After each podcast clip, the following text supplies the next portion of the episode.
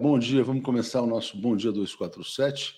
Hoje, 19 de agosto de 2022, saudando aqui a Leila Jenkins, assinante há 43 meses da TV 247. Vamos ver se está tudo bem com o áudio aqui, tudo bem com o microfone, obrigado. Marta Maria Ribeiro, bom dia. Sou membro em João Pessoa, como participar do evento de hoje. Comprei dois livros do Rodrigo pela editora, então é só ir lá. Ó, já está aqui Marta Maria Rivera, vou passar seu nome para o Salve, que está em João Pessoa, para o Rodrigo. Você retira os livros lá com ele. E quem quiser ir, o evento é aberto, né? No Teatro Santa Rosa. Então já vou passar seu nome, tanto para o Rodrigo quanto para o Sálvio, né? É, bom, Gisele já está em João Pessoa, o Aquiles está em João Pessoa, o Rodrigo está em João Pessoa também, vai ser muito legal. Então, já vamos começar convidando a todos e a todas aqui. É, e a todos, né? O pessoal me cobrou também.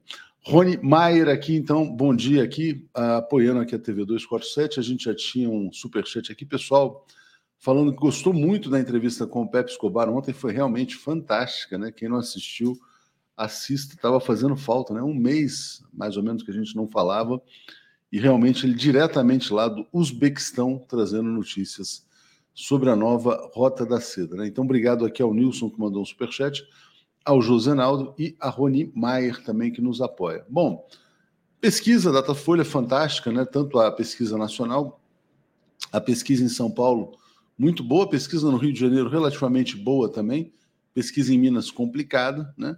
Mas, enfim, quer dizer, são resultados muito bons para o ex-presidente Lula. Por quê? Porque ele vence em primeiro turno. E há uma tendência cada vez mais clara de voto útil no ex-presidente Lula. O Ciro está ali murchando né? assim como é, Simone Tebet não decola. Então, claramente, é uma eleição polarizada entre o ex-presidente Lula e Chuchuca do Centrão. Né? Chuchuca do Centrão agora é o apelido que vai colar realmente nessa figura deplorável, né? que passa pela história brasileira sem deixar saudades. Né? É, como diz o Manuel Gonzalez, Pepe foi fodástico ontem. E a fala dele ontem sobre a prisão do Lula, né? A gente falava, ele disse o seguinte, que o, o, Lula vai ser um game changer nas relações, na questão do Sul global. Falei, mas por que, que o Lula vai mudar tanto essa questão? Não, porque o Lula é a única liderança reconhecida por todos os grandes países do Sul global, né, vamos dizer assim. É, e aí eu falei, pois é, e essa questão da prisão né, torna a história de vida dele ainda mais heróica. E ele falou, na Ásia, nos países da Ásia, isso tem um peso muito grande, quer dizer, como se fosse a prisão um rito de passagem para a sabedoria. Eu achei muito legal isso que o Pepe falou. Tem até um vídeo, um corte do vídeo a respeito disso, né? Cadu Lacerda, excelente o Pepe ontem, traga-o mais vezes. Mas o Pepe é um é um touro indomável, né? então o Pepe é só quando de repente o Pepe aparece. Eu estou sempre na cola do Pepe, né? E enfim, quem sabe a gente volta aí daqui a uns 15 dias. Agora, o mais legal do Pepe e aí vamos fazer a campanha aqui pelo um milhão de inscritos, né? Se nós chegarmos a um milhão de inscritos nesse ano, eu estou combinando com o Pepe o seguinte: de trazê-lo ao Brasil para cobrir a transição, a transição para o próximo governo Lula, escrevendo matérias daqui para os veículos internacionais é, para os quais ele escreve. Aí eu vou pedir, evidentemente, uma, uma ajuda da comunidade para a gente poder financiar essa vinda dele, pagar passagem, hotel, essas coisas e quero combinar a vinda dele com alguns eventos. Então seriam ah, como se fossem assim os Pepe Escobar Talks, né? Então a gente pode fazer vários eventos é, e aí também organizar entrevistas com ele, quer dizer, com pessoas, porque eu acho que ele, esse período de transição interessa muito ao mundo, né? Saber o que, que vai ser o Brasil no novo ciclo político, né? Tatiana Lobato está dizendo a importância do Lula no Sul global, né? Pepe passando spoiler. Vou fazer mais um apelo para vocês. Ontem eu cheguei a beliscar a liderança, depois eu vou fazer de novo esse mesmo apelo aqui, no ranking da Carta do Povo. O que é a Carta do Povo? Né? Foi lançada pelo Eduardo Moreira, pelo Janones, e eles fizeram uma coisa muito legal. É uma carta é, escrita pelo povo brasileiro sobre o que é democracia. E aí eles fizeram uma gamificação. O que é uma gamificação? Tem uma brincadeira, né? Quem traz mais assinantes para essa carta do povo vai sendo ranqueado. Então a gente está aqui. Em primeiro lugar, o galã feio Marco Bezzi, 2.234 indicações. Em segundo lugar, o Eduardo Moreira, 1.571. Em terceiro lugar, eu, 1.537, estou na cola do Eduardo Moreira, O link para quem puder assinar a Carta do Povo, para a gente já passar o Eduardo agora, já pegar a prata e correr para o ouro, é esse aqui, ó bit.ly barra Carta do Povo. Né? A Carta do Povo, aliás, ficou muito bem escrita. Depois, quando a gente estiver aqui no topo de audiência do Bom Dia, eu vou pedir novamente. Então, por favor, assinem a Carta do Povo usando este link, porque esse link está vinculado ao meu nome. Não, ganho nada com isso, tá? É só a brincadeira da gamificação ali. É, é o prazer de passar o Eduardo, depois colar no Marco Bezzi e ir para o ouro, né? É isso aí. Vamos trazer o Zé Reinaldo Carvalho e pesquisa espetacular mais uma vez. Vamos lá, cadê o Zé Reinaldo? Está aqui. O comentário de Zé Reinaldo. Bom dia, José Reinaldo Carvalho, tudo bem? Bom dia, Léo, tudo bem? Bom dia, comunidade. Sexta-feira. Hum. Felizmente. Sexta-feira. Sexta como, como, é sexta-feira, cara, eu botei essa música. Essa, eu gosto muito. Essas músicas que a gente tem tocado no começo do Bom Dia, elas são da biblioteca de áudio do YouTube, são músicas livres de direito autoral, então a gente pode tocar à vontade. Ainda não tive tempo, mas eu estou querendo fazer um programa de umas duas horas de música para deixar as pessoas ali ficam batendo papo no chat e vão. E aí tem vários estilos, né? Tem jazz, tem disco, tem samba, tem tudo, tem de tudo. Vou combinar com um amigo nosso da gente montar várias playlists e deixar tocando. Mas essa de sexta-feira hoje ela é muito legal, então ela é muito boa. Tem tudo a ver com uma sexta-feira, né? Outro dia alguém perguntou: será que é o Zimbo Trio? Né? Pois é. é Nilson Abreu está dizendo: no encontro em Brasília, na UNB, tive a oportunidade de conhecer o Pepe e levar, levar um breve papo com ele. Sobre o Pepe, é, Zé, eu estou querendo trazer o que o que está. E aliás, quero te convidar também, estou, na verdade, tomando a liberdade em relação ao Eduardo Moreira, porque ele fez a nova sede do ICL. E na sede do ICL tem um auditório muito interessante, onde vai dar para fazer algumas entrevistas, que é tipo TED Talks, aquelas coisas do TED com plateia. É, vou querer fazer o lançamento do teu livro lá. Eu quero combinar com ele para a gente fazer um lançamento, chamar o pessoal aqui de São Paulo. E se tudo der certo, a gente vai poder fazer muitas coisas, muitas lives, entrevistas presenciais ali, né? principalmente quando a gente tiver lançamentos de livros, coisas desse tipo, eu acho que pode ser muito legal, muito legal mesmo, fazendo uma parceria com o ICL. Né?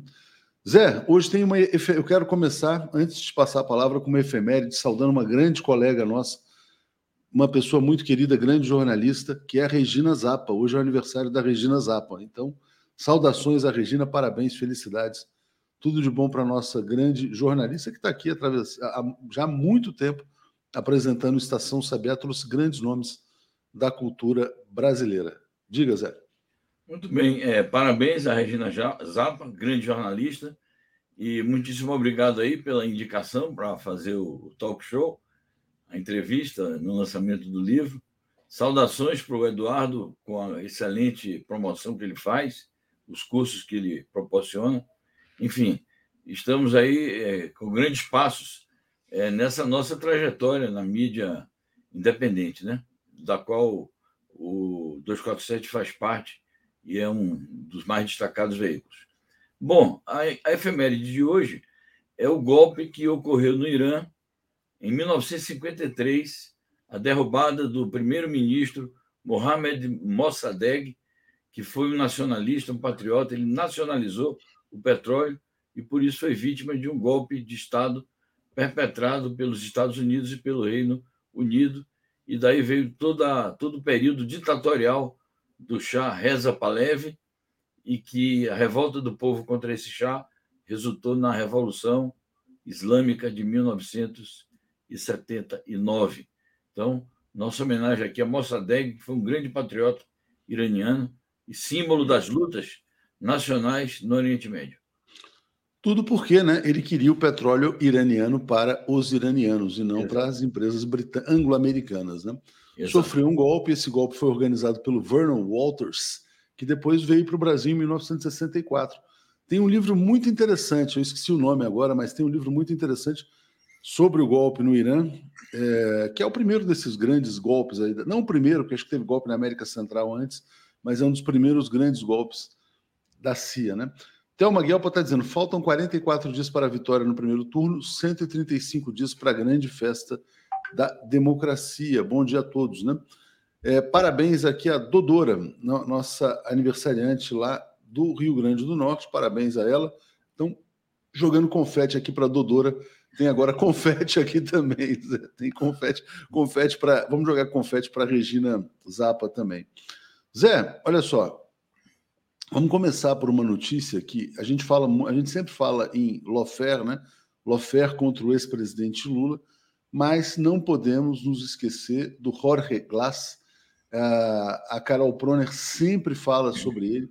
Carol Proner também grande batalhadora, né? Então vamos trazer a notícia aqui. Só que eu não estou achando aqui. Ah, tá aqui, ó. Olha aqui. Justiça, do, justiça entre aspas, né, do Equador nega dois novos habeas corpus apresentados pelo ex-vice-presidente Jorge Glass. Diga, Zé. Perfeito. No caso, justiça é referindo-se à instituição judiciária, né? Infelizmente, é uma justiça que está completamente comprometida com o Lofer, está mancomunada também com o governo de direita do Guilherme Lasso, e já são quatro é, pedidos de habeas corpus do, para o Jorge Glass. Dois já foram atendidos por uma instância é, da Justiça, primeira instância, e por conta disso, inclusive, os, os que deram o habeas corpus ao Jorge Glass estão sendo processados e presos. O Jorge Glass teve duas vezes a permissão de sair da prisão e foi revogada. E agora mais dois habeas corpus que foram rejeitados. Então, são quatro habeas corpus rejeitados numa ação de injustiça e de lofero contra um democrata que está preso já há cinco anos, vítima, portanto, de uma campanha de perseguição. Se eu não me engano, inclusive, Zé, no começo dessa prisão, houve inclusive tentativa de suicídio. Né? Uh, me lembro disso bem no começo, tem a ver com o processo da Lava Jato equatoriana. Né? Bom, uh, vamos trazer agora notícias aí também sobre a América Latina, falando sobre a CELAC. Deixa eu só tirar essa aqui, botar mais uma notícia. Essa aqui, ó. CELAC realiza seminário faz apelos à unidade da América Latina para negociar com o resto do mundo em melhores condições. Né? É, aqui tem uma fala do Alberto Fernandes, está dizendo: temos uma oportunidade magnífica para que a América Latina seja um continente privilegiado. Também concordo, né? América Latina riquíssima em recursos naturais, já tem uma base econômica muito consistente. E para que ocorra essa unidade, nada mais importante do que a vitória do ex-presidente Lula, né, Zé? Sem dúvida, inclusive porque o Lula é, é um dos responsáveis pela fundação da CELAC. Foi durante o seu governo que surgiu, surgiram os primeiros entendimentos que resultaram na fundação da CELAC e que se tornou o principal instrumento da promoção da unidade latino-americana, da integração e do desenvolvimento compartilhado. Muito importante a realização desta reunião na Argentina, que, embora o país esteja enfrentando seríssimas dificuldades econômicas, como nós temos é, noticiado aqui com frequência, o presidente da República, o Alberto Fernandes, continua muito atento a esse aspecto do desenvolvimento do seu próprio país, é, que está relacionado com o desenvolvimento do conjunto da região.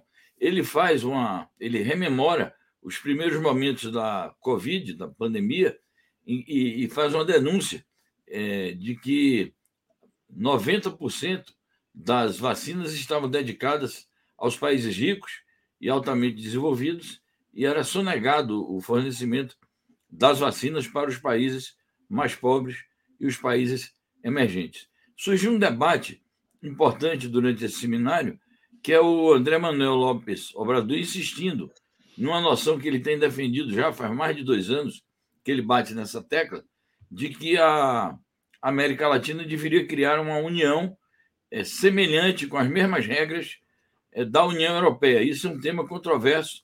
Eu queria até sugerir que você, na próxima entrevista com o, o chanceler Amorim, abordasse o assunto. Ele estava presente nesse seminário Havia vários ex-presidentes, presidentes, ministros, ex-ministros, inclusive o, o ex-presidente do governo espanhol, Zapatero.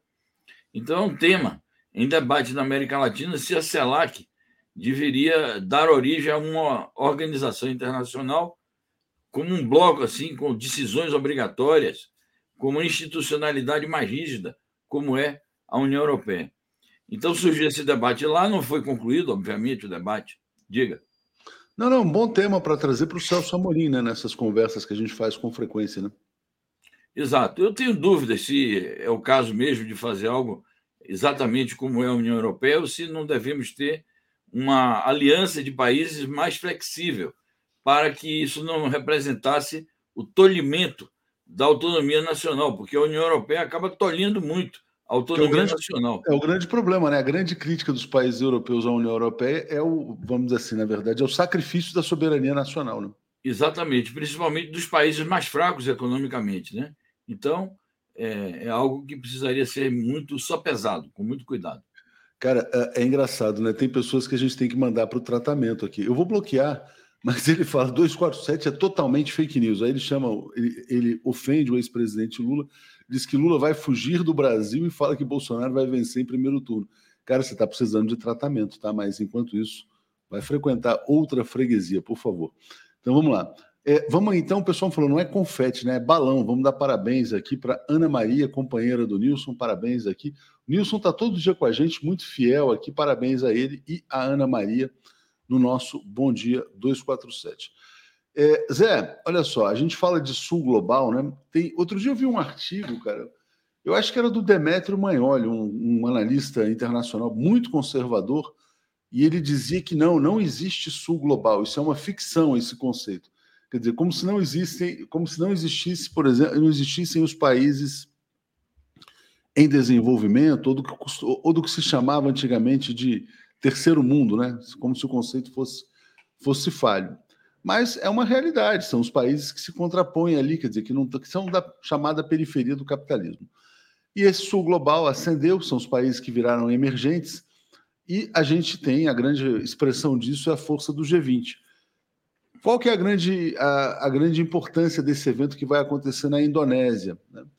A participação do Vladimir Putin. O Putin vai ao evento do G20. Fala para a gente, Zé. Exato. O G20 tem crescido muito a importância do grupo, é o grupo das 20 maiores economias do mundo, e que antes era um ambiente muito dominado pela, pelo capital financeiro internacional, depois se tornou um grupo é, em que se reúnem os chefes de Estado das principais economias do mundo, e o grupo se tornou também um ambiente de discussão de assuntos geopolíticos e não apenas dos assuntos estritamente econômicos financeiros. E principalmente com o protagonismo de países como a China, a Rússia, o Brasil, porque foi exatamente no período do Lula também que o protagonismo do Brasil aumentou e ele conseguiu atuar de maneira mais é, assertiva no âmbito do G20. Então, com isso, o G20 foi mudando de figura e foi se tornando um grupo importante é, nessa chamada é, globalização é, da economia e no mundo multipolar. Então, como expressão disso, desse fortalecimento, o G20 passou a ser também palco de grandes lutas e de grandes rivalidades. Agora, na ocasião em que ocorreu e continua ocorrendo o conflito na Ucrânia, os países imperialistas ocidentais exerceram uma pressão dura, fortíssima, sobre a Indonésia, que é o país anfitrião da próxima cúpula, para que não convidasse o Putin. Então, agora está sendo anunciado que não só o Putin irá, por convite do presidente da Indonésia, que não está se curvando às pressões daquelas potências, como também se anuncia que o presidente Xi Jinping vai fazer a sua primeira viagem internacional desde que ocorreu a pandemia. A China, com a sua política de Covid-0, preservou totalmente é, os seus dirigentes, os seus líderes, e o Xi Jinping, desde 2020, não faz uma viagem internacional. Então, teremos um G20 com a presença dos dois principais líderes das potências emergentes no mundo atual, capazes de rivalizar com o imperialismo estadunidense e seus aliados da OTAN. Vai ser um palco é, muito interessante de disputa geopolítica. Zé, já se sabe qual que é a sede do G20, do encontro do G20 em 2023? Não sei, não, não tenho nenhuma informação a respeito. É, pro, provavelmente já está definido, né? Mas imagina o G20 2023 com o ex-presidente Lula eleito, né? Porque aí realmente seria a consagração do ex-presidente Lula como de fato líder dos países em desenvolvimento, né? Bom, vamos falar sobre a Ucrânia. Muita preocupação com a questão da usina nuclear. Aliás, a gente falou sobre isso ontem com o Pepe também, que é isso aqui, olha. É a Rússia reforçando a segurança da central de Zaporozhia, que chama Zaporozhia. Zaporizhia. É, Zap... como, como que se pronuncia? Zaporizhia. Zaporizhia. Então, diga lá. Bom, é isso. É uma sequência das notícias que a gente tem comentado aqui diariamente e sobre um fato que se tornou o principal acontecimento internacional da semana, na medida em que é, já é extenso e generalizado, generalizada a sensação de risco e o, o medo que toda a comunidade internacional está sofrendo em relação a essa possibilidade de uma explosão, é, de que um desses bombardeios que a Ucrânia está fazendo na região da usina acarrete a explosão da, da, da usina, e isso seria uma catástrofe nuclear. Trata-se da maior usina nuclear da Europa, muita gente faz alusões ao acidente de Chernobyl e ao acidente lá de Fukushima. É, sobre isso, há uma troca de acusações entre a Rússia e a Ucrânia, mas está provado que, foi, que a Ucrânia que tem bombardeado as proximidades da usina. A Rússia não tem, não, não tem nenhuma lógica que a Rússia bombardeie, porque é ela que está ocupando militarmente o local. A, a grande polêmica hoje é a seguinte: se a Rússia deve ou não deve se retirar da localidade, retirar os seus militares, é, que é uma reivindicação da Ucrânia, uma reivindicação da, das Nações Unidas, formulada pelo próprio secretário-geral. A Rússia alega que seria exatamente abrir a porta para uma provocação mais severa da parte da Ucrânia, porque é exatamente a presença dos seus militares ali que estaria garantindo a segurança da usina nuclear. Então, o tema está nessa, nesse pé e há outros pronunciamentos aí sobre isso, a gente pode comentar na medida que você vai passando as notícias. É, vou botar mais uma notícia que está relacionada a esse tema também, Zé, que é bastante sério, né? Porque o, o, o, que o Pepe falava ontem é o seguinte: quer dizer, que se não houver cuidado em relação a isso, pode ser uma nova Chernobyl, né? Provocada pela Ucrânia, né? Então tem essa fala aqui desse, desse parlamentar, Leonid Slutsky, dizendo que as negociações em Lvov não paralisaram a chantagem da Ucrânia com a usina nuclear. Diga, Zé. Exatamente, ou seja, a, a Ucrânia está utilizando esses bombardeios que faz nas proximidades da usina como uma chantagem, tipo dizendo o seguinte: ou a Rússia desmilitariza a região, na verdade, ou a Rússia se retira da região, deixa de ocupar uma região conquistada no conflito com a Ucrânia, ou nós podemos detonar a usina nuclear. Essa é, é a mensagem. Então, esse parlamentar russo, que é encarregado de uma comissão importante de segurança, na Câmara é, de Deputados da Rússia, que lá se chama a Duma do Estado, ele tem chamado a atenção para isso, que as negociações é, realizadas pelo secretário-geral da ONU com o próprio Zelensky e com o, o Erdogan é, sobre essa questão não, para, é, não paralisaram a, a chantagem ucraniana. Ou seja, o que a Ucrânia quer é que a Rússia se retire da região e mesmo com os apelos feitos pelo secretário-geral da ONU, o, a chantagem nuclear não cessou. Na verdade, o que o Zelensky tem reivindicado com força não é simplesmente a desocupação de, é, da, da região onde está a usina. A Ucrânia diz o seguinte: nós queremos que a Rússia se retire totalmente é, do, é, da, da Ucrânia, retire totalmente as suas tropas como condição para que nós iniciemos uma negociação de paz. Então, as coisas ficam na estaca zero. Zé, eu vou perguntar para você aqui, a Patrícia está dizendo. Ontem traduziram para o inglês Chu-Chu-K do Centrão, né? Chu-Chu-K do Centrão. É, fica, fica pensando o seguinte, cara, imagina o seguinte, você é correspondente internacional num país, né? Você tem que escrever para o Diário do Povo da China, ou para o Le Monde, ou para o New York Times. E aí o teu chefe fala, pô, que vídeo é esse aí do Bolsonaro agredindo um jovem e tal? O que, que aconteceu? Me explica, Zé Reinaldo. Aí você fala assim, não, chefe, é o seguinte, é que o youtuber chamou o Bolsonaro de tchutchuca do Centrão. E o cara falou assim, como? O que, que é tchutchuca e o que, que é Centrão, Zé? Como é que explica isso? Então, mas é interessante o comentário da Patrícia, porque ontem começaram a circular nas redes sociais uhum. é, comentários exatamente sobre isso, como os correspondentes internacionais no Brasil estariam traduzindo Tchutchuca do Centrão, um grande desafio à então inteligência então... das, é, dos correspondentes internacionais.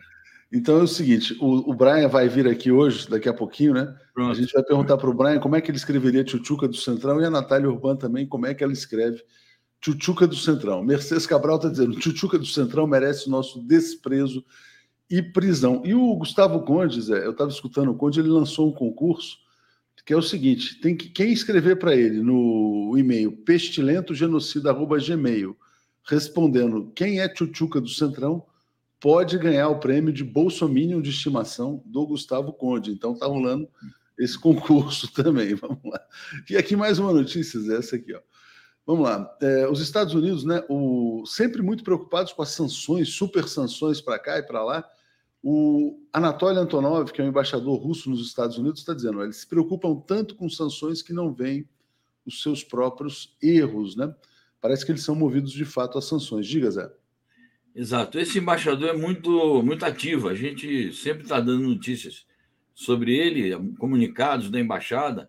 Ele é tipo bateu, levou em relação às declarações do Departamento de Estado dos Estados Unidos. É, a questão aqui é essa: os Estados Unidos não querem é, ver que as sanções econômicas que eles promoveram contra a Rússia não estão dando os resultados que esperavam ao contrário, estão sendo contraproducentes para as próprias economias ocidentais, ao lado é, da promoção de sanções econômicas. Eles continuam insistindo no caminho da militarização ainda maior do mundo, então está anunciado mais um pacote. Os Estados Unidos vão elaborar mais um pacote de 800 milhões de dólares é, de ajuda militar para a Ucrânia. Então, o, o embaixador chama atenção para isso, para os, os efeitos contraproducentes dessas sanções. A única ressalva que eu faço, porque nós comentamos sobre isso aqui ontem ou anteontem, é sobre se os efeitos é, para a economia russa não terão sido também duros. Que ele diz: não, para a Rússia não teve problema, mas nós noticiamos aqui esses dias que a inflação disparou na Rússia e eles enfrentaram problemas também de queda na sua, no seu produto interno bruto. Então, essa é a dúvida que, que fica em relação à declaração do Antonov. Em relação ao que ele diz para é, o efeito negativo das sanções à Rússia para as economias ocidentais, ele está coberto de razão. Zé, antes de você sair, só queria rodar com você aqui na sua presença a Carta do Povo, né? é, que está aqui rapidinho, um vídeo de dois minutos. Deixa eu só botar aqui o comentário novamente, para quem puder assinar. Já estou com a prata, vamos partir para o ouro agora. É, é muito interessante esse vídeo aqui. Vamos escutar, bem legal. Imagine uma carta escrita por quase 20 mil pessoas.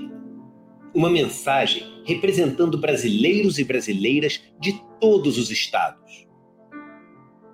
Pessoas desconhecidas do grande público mas que carregam este país no coração e nas costas, todos os dias. Pessoas que precisam ser ouvidas, se quisermos um dia viver num país democrático. Meu nome é Walter Mussat Filho, sou caminhoneiro. Meu nome é Vera, eu sou assistente social. Sou o Tom, sou técnico em enfermagem. Meu nome é Elis, sou policial civil. Democracia, para mim, é o coração e a alma de um país. É educação gratuita e de qualidade. É saúde 100% SUS. É todos terem direito à educação, saúde e liberdade. É direito e justiça para todos os povos. Democracia para mim é poder existir. Transparência nas contas públicas. É o direito à dignidade através de uma profissão e de um salário justo é quando todo mundo fizer a correria da vida, começando no mesmo lugar, não com alguns começando 100 metros na frente. Nenhum cidadão pode passar fome. Democracia é acesso a crédito, acesso à terra. Uma sociedade livre, justa e solidária. É todo pedreiro, borracheiro, engenheiro poder participar da vida política desse país. Respeita as raças, respeita as escolhas, igualdade para todos, respeita a Constituição é o fim da discriminação racial, é fim da miséria, é fim da fome. Democracia é o respeito à escolha do povo. Onde está a voz que clama no deserto? Onde está a voz que protege o oprimido? Onde está a voz que pede por justiça? Onde está a voz para quem não tem voz? Só a voz do povo mudará o Brasil. Assine a Carta do Povo pela Democracia e faça parte desse documento histórico. www.cartadopovo.com.br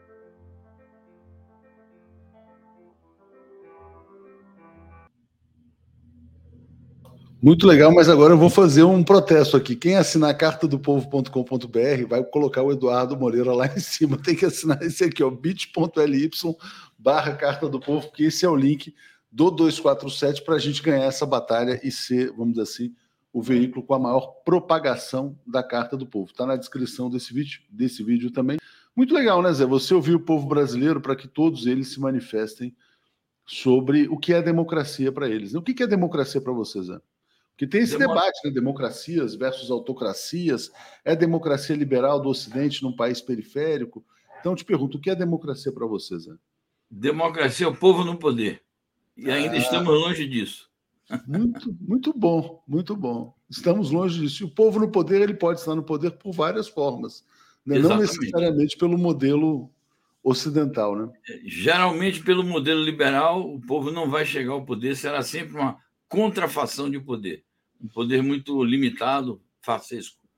É, Embora já... possamos aproveitar instituições da democracia liberal para acumular força rumo ao objetivo de pôr o povo no poder.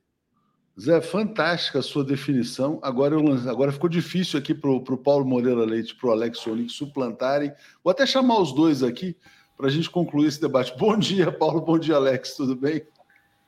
Você bom dia, bom dia. abre a câmera sem avisar, sem. Sem fazer vinheta. Olha que sempre protesta, né? Ele tá sempre... Eu sempre, já, é, já acordei protestando. já você, você está tá aí no. Você ocupou a redação hoje? É, eu ocupei a redação, porque eu estou em São Paulo hoje, Alex. Eu, eu, tive que dormir em São Paulo no dia de hoje. Eu tenho uma reunião bem cedinho aqui na sequência, aí não ia dar tempo de chegar. Ah, bom, então está explicado. Tá explicado, tá explicado. Aí eu vou perguntar para você: o que, é democracia para você? É o direito de protestar na live? Alex, é o quê? O que é, o que é democracia? Vai lá, em poucas palavras. O que é democracia? Eleição livre a cada quatro anos, alternância de poder.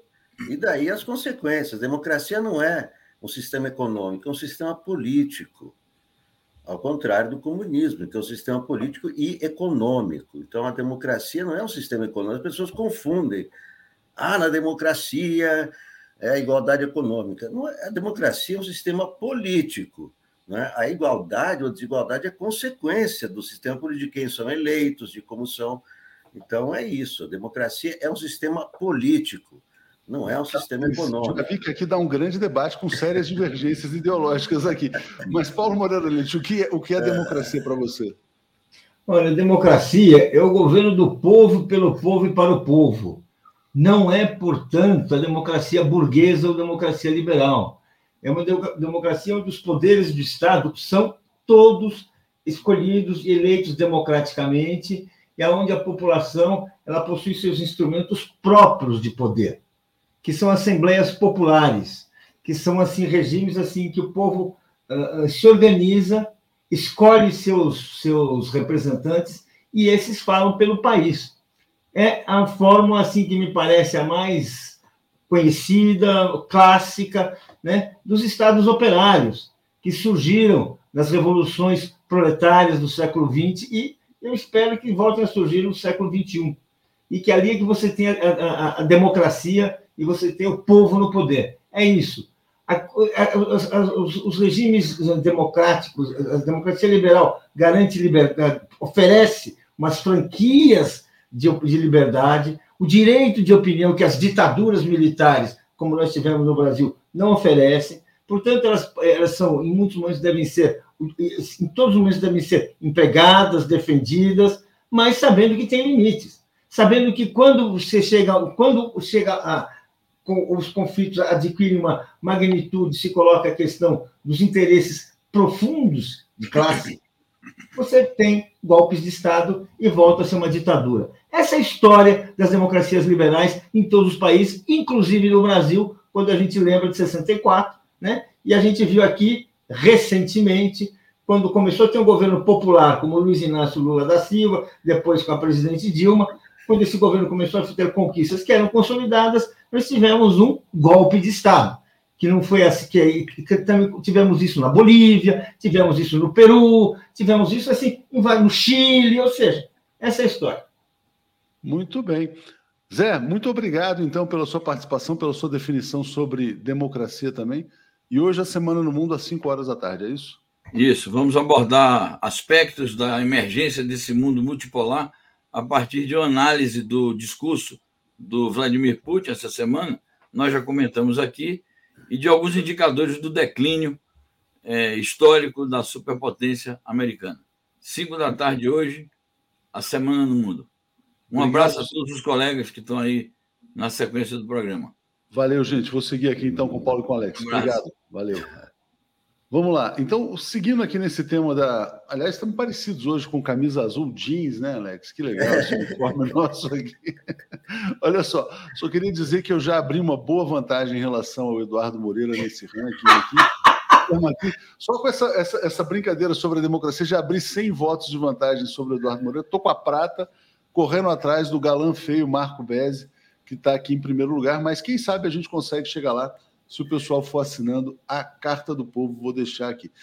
É, Paulo, por falar nessa questão da democracia, é, a pesquisa Datafolha, né, realmente muito boa para o ex-presidente Lula, ainda vencendo em primeiro turno, 51% dos votos válidos, mas a Folha destaca na sua manchete o crescimento do Bolsonaro, ou seja, nada está decidido, nada está garantido, mas o resultado é bom, 51 dos válidos. Diga, Paulo.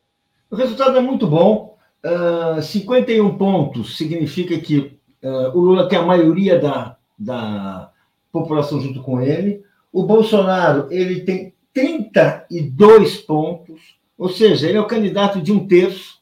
É muito pouco no país onde o voto é direto, onde o, o presidente é escolhido pela maioria da população.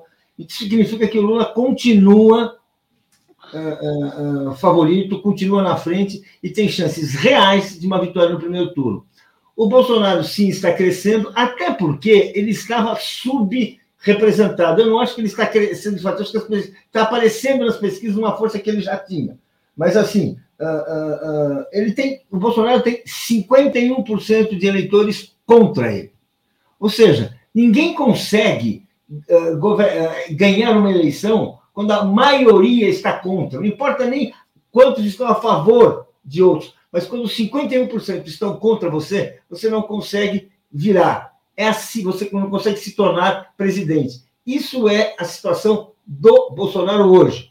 É, é muito difícil ele fazer mudanças, mas é evidente que ele está tentando. Ele cresceu muito menos do que ele desejava, mas cresceu efetivamente entre evangélicos. E assim, a, a, luta não está, a campanha não está terminada, a parada não está decidida, mas segue favorável a Lula. Alex, as, opa, deixa eu, eu estava aqui bloqueando o Bolsonaro, acabei botando rapidamente na tela, está bloqueado já o Bolsonaro. É, Alex, olha só, como é que você viu a pesquisa? É, se isso abre uma certa confiança na possibilidade de vitória em primeiro turno, ou provavelmente teremos um segundo, né? A margem está muito pequena. Qual é a sua leitura? Não, é o seguinte: o Bolsonaro de fato cresceu de uma pesquisa para outra. Na pesquisa de julho, ele tinha 29, agora tem 32. Só que ele não tirou do Lula, porque o Lula continuou com os 47, que tinha em julho. Então, de quem o Bolsonaro tirou voto? Tirou voto do Janones, que tinha 1% em julho, tirou voto do Pablo Marçal, que tinha 1% em julho, e tirou é, um pouco do, do, dos, dos, do, dos nulos. É daí que veio, quer dizer, porque a gente tem que olhar dentro do, do da grade dos candidatos, né? Ele tira voto de alguém, então ele não está tirando o voto do Lula, é isso que é importante. O Lula está mantendo seus 47. E o que está acontecendo? Está se afunilando. Ah, o eleitorado de direita já está praticando voto útil no Bolsonaro. Já está apostando no candidato conservador mais bem classificado, que é o, que é o Bolsonaro. Agora, é, o importante é que o, o, o daqui para frente, na próxima pesquisa, já não tem Janones, já não tem Pablo Marçal, só resta Simone Tebet para Bolsonaro tirar voto da Simone Tebet, que tem 2%. Então, por mais que ele tire mais 2%, ele chega a 34%. E o Lula tem o estoque de votos do eleitorado do Ciro, que tem 6%. Então, essa é a vantagem do Lula.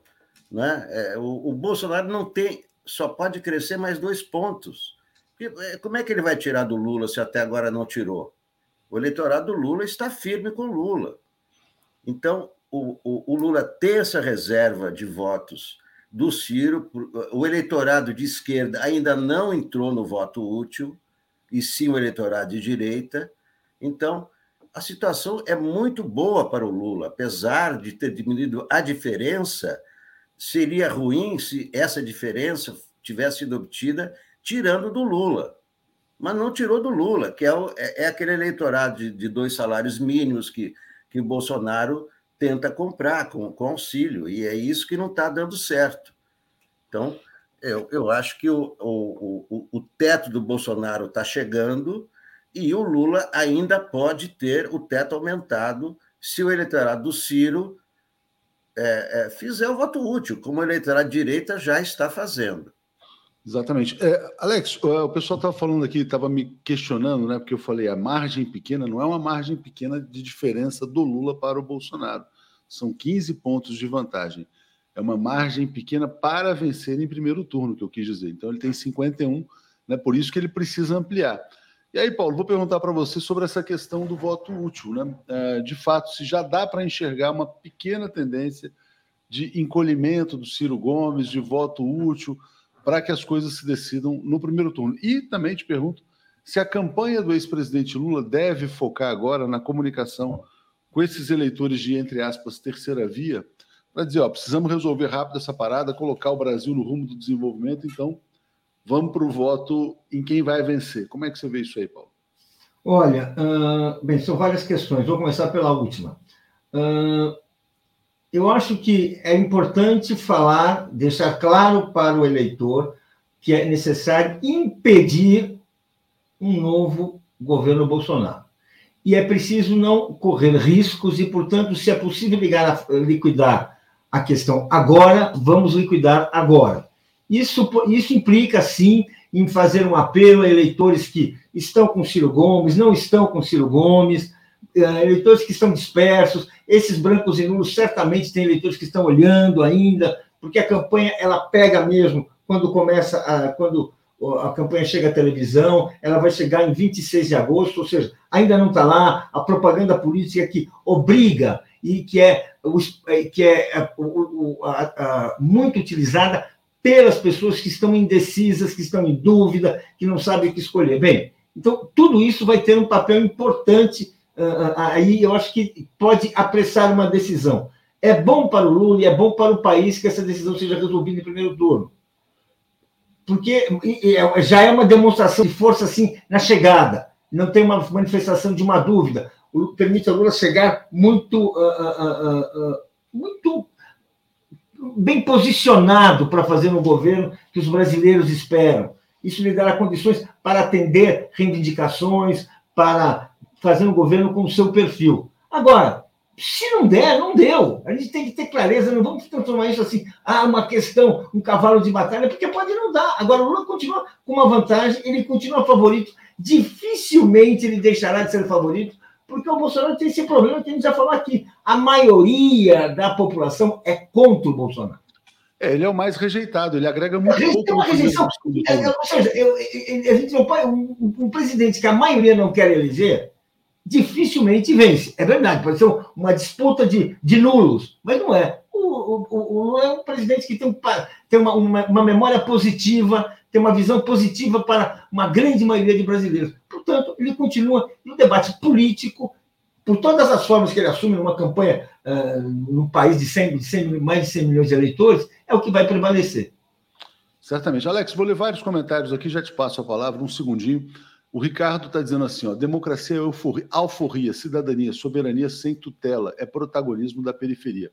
De Léo e amigos, a eleição está decidida, porque os votos dos outros candidatos, se os votos dos outros candidatos forem para Bolsonaro, Lula ainda ganha. Thaís, Bozo não é conservador, é extrema-direita. Itamar, democracia será quando a voz do mais humilde tiver o mesmo peso de qualquer outra voz. Ricardo apo, a, apoiando, Denilson dizendo alternância de poder não é democracia. Gilberto Geraldo, democracia é a liberdade de participar dos destinos do país. Thaís está dizendo que a carta é Mauricinha. Ele está dizendo democracia não conheço, é povo no poder. Cláudio Machado, bom dia. Como será o próximo Datafolha já com o efeito tchutchuca do Centrão? E o preço da gasolina? O demente eu sei, ninguém me toca, não me toca, né? Exatamente. Arissaker está dizendo, pelo, pelo visto, a carta da Fiesp fez o Lula perder voto. Não, Lula não perdeu voto, ele está com 47 ali, está na margem, né? É, e Thaís está dizendo, não sou fã de muitas cartas e sim de povo na rua. Nilson Abreu dizendo, em qualquer idioma, tchutchuca do Centrão é tchutchuca do Centrão, né? Exatamente. Fabiano prometi, muito gado ainda acha que o número do pestilento é 17. Vamos manter assim, tchutchuca do Centrão só ajuda ele, foco no 17. Ah, tá, tá certo. É porque é 2-2, né? Tchutchu. Gilberto Geraldo, é, é, justiça e judiciário não se confundem. Há decisões judiciais que coincidem com ideais de justiça, mas também há decisões contrárias a ela, concordo. Jair mandando um grande abraço aqui para Regina Zappa, que está fazendo aniversário, então, mais uma vez, parabéns a Regina Zappa. É, Alex, eu vou botar o que é a manchete do 247 agora. Achei, acho muito importante, sabe, que essas manifestações sejam cada vez mais frequentes do chamado mercado financeiro. Né? Vou botar aqui, é o André Esteves, dono do banco BTG Pactual, um dos maiores bancos de investimento do Brasil. Ele está dizendo: o mercado não teme a vitória de ninguém e tal. É, essa eleição vai produzir pouca volatilidade. Ele fala, inclusive, que o Brasil está barato, a tendência é que os ativos brasileiros se valorizem. Então, não tem nenhuma razão para ter qualquer preocupação com o resultado eleitoral. Obviamente que se ele é um cara do mercado financeiro e está dizendo isso, ele está dizendo não há nenhum motivo para que as pessoas se preocupem com Lula, com o risco Lula. Lula não representa risco algum. Ao contrário, que ele fala, o risco que há é o risco de a bolsa disparar, os ativos brasileiros subirem, o dólar cair, etc. e tal. É, considero importante, mas peço a sua opinião, Alex. É, olha, é, esse é o reconhecimento da vitória do Lula, né? É o mercado reconhecendo que é inevitável, o Lula vai ganhar né? É o que está mostrando todos os números. O comício ontem em Belo Horizonte, um comício incrível, imenso, né? ele está reconhecendo, como todo mundo que lê pesquisa, que vê, né? que lê jornal, que vê a situação toda, sabe que né? é a vitória do Lula. Então, é como aconteceu na, na, na, primeira vitória, tinha aquela, ah, o que o Lula vai fazer, se viu, que foi um governo maravilhoso. Então, eu vejo isso, encaro isso como um reconhecimento da vitória do Lula, né? esteja o mercado, é, o mercado votando no Lula ou não votando no Lula, é o contingente de votos do Lula está nos dois salários mínimos, que é 51% da população. Né? Então, isso é o mercado reconhecendo: olha, o Lula, o Lula vai ganhar, e é tranquilo, não vai ter. É, o, que, o pior que poderia acontecer seria continuar essa, essa situação. Né? Certamente. Paulo, e o Bolsonaro, né? Ele está muito nervoso, né? Isso ficou claro nessa questão ontem do Tchutchuca do Centrão. O youtuber parece um cara que queria aparecer, parece que ele é bolsominion também, foi lá simplesmente fazer uma cobrança. Vou te ouvir também sobre essa questão do Tchutchuca do Centrão, Alex. Mas é, ele está muito nervoso, né? Não me toquem, falou mal de jornalista. É aquele cara que está aparentemente pressentindo a derrota. Como é que você vê a situação do Bolsonaro? E comenta também essa questão do André Esteves, que eu acho que é importante. Olha, uh, bem, o Bolsonaro realmente uh, está enxergando né, a realidade e não está gostando do que ele vê. Então, essa reação dele é uma reação numa pessoa, se fosse, fôssemos falar psicologicamente, né? Ele está inconformado, ele está perdendo o controle, né? Agora, isso aí, portanto, portanto, seria bom colocar uma camisa de força, fazer um tratamento psiquiátrico, né? Isso que a gente faz com pessoas que, perdem o controle e, e, e, não sabem demonstrar um mínimo de civiliza, civilidade né, no trato diante de uma notícia que não inesperada, que é o que está vindo das pesquisas, é o que está vindo da conversa na rua, é que as pessoas que, que lhe dão informações verdadeiras estão avisando, olha, está difícil. Né, né. Agora, o Bolsonaro também ele não, ele não, não para aí, né? Ele não é uma pessoa assim de, de, de, de se conformar com as notícias desagradáveis, né? Então, aí que eu acho que tem um elemento que é, a gente está falando do que tem que falar, que tem que ver, que está nos jornais, ontem, já, o grupo dos amigos deles, aqueles que sustentaram o Bolsonaro todos esses anos, já está, voltou a falar aquela, aquela ideia que nós sabemos que assim é repudiada pela população brasileira, certamente é repudiada por grandes setores, da, uh, uh, por setores importantes das Forças Armadas, mas que a ideia de melar a eleição. Essa conversa está aí no ar, está sendo diariamente sem notícias no, jornal Metrópolis, e são pessoas que não estão nem desmentindo, nem negando o que falaram, porque, claro, está tudo gravado, está tudo ali colocado. Então, ou seja, é, o, o Bolsonaro está querendo o quê? Criar instabilidade. Presidente mal-humorado que, que fica uh, uh, reagindo dessa forma é um convite à baderna. E é isso que ele, é esse, esse comportamento que ele está tendo eu não, eu não sei se é um comportamento espontâneo ou se é um comportamento já pensado, porque ele vendo que, é, que uma derrota pode ser inevitável, vamos começar a badenar até com, de uma maneira mal educada. Sabe aquele sujeito que chega numa festa de casamento e tá, não quer ver o casamento? Ele chega, começa a xingar, quebrar copo. É o que o Bolsonaro está ameaçando fazer. É, é, fica de porre, dá vexame, né? Mais ou menos isso. É, Alex, olha só, vou botar o teu artigo na tela, deixa eu ver só se tem comentários aqui pendentes. Uh, vou ler aqui o do Luiz Alberto Hussein, que está dizendo: o youtuber agredido não é bolsominion, mas é crítico ao nefasto e a fatos políticos peculiares. É, mas foi um discurso meio moralista, eu achei ali, né? Desde dizendo, Léo, põe o vídeo do Lula beijando o menino cadeirante. Eu não sei se eu tenho esse vídeo. Né? Thaís Neves está perguntando o que os milicos vão fazer no 7 de setembro. O Alex vai entrar nesse tema já já. É, aqui, mas antes eu quero botar aqui, ó.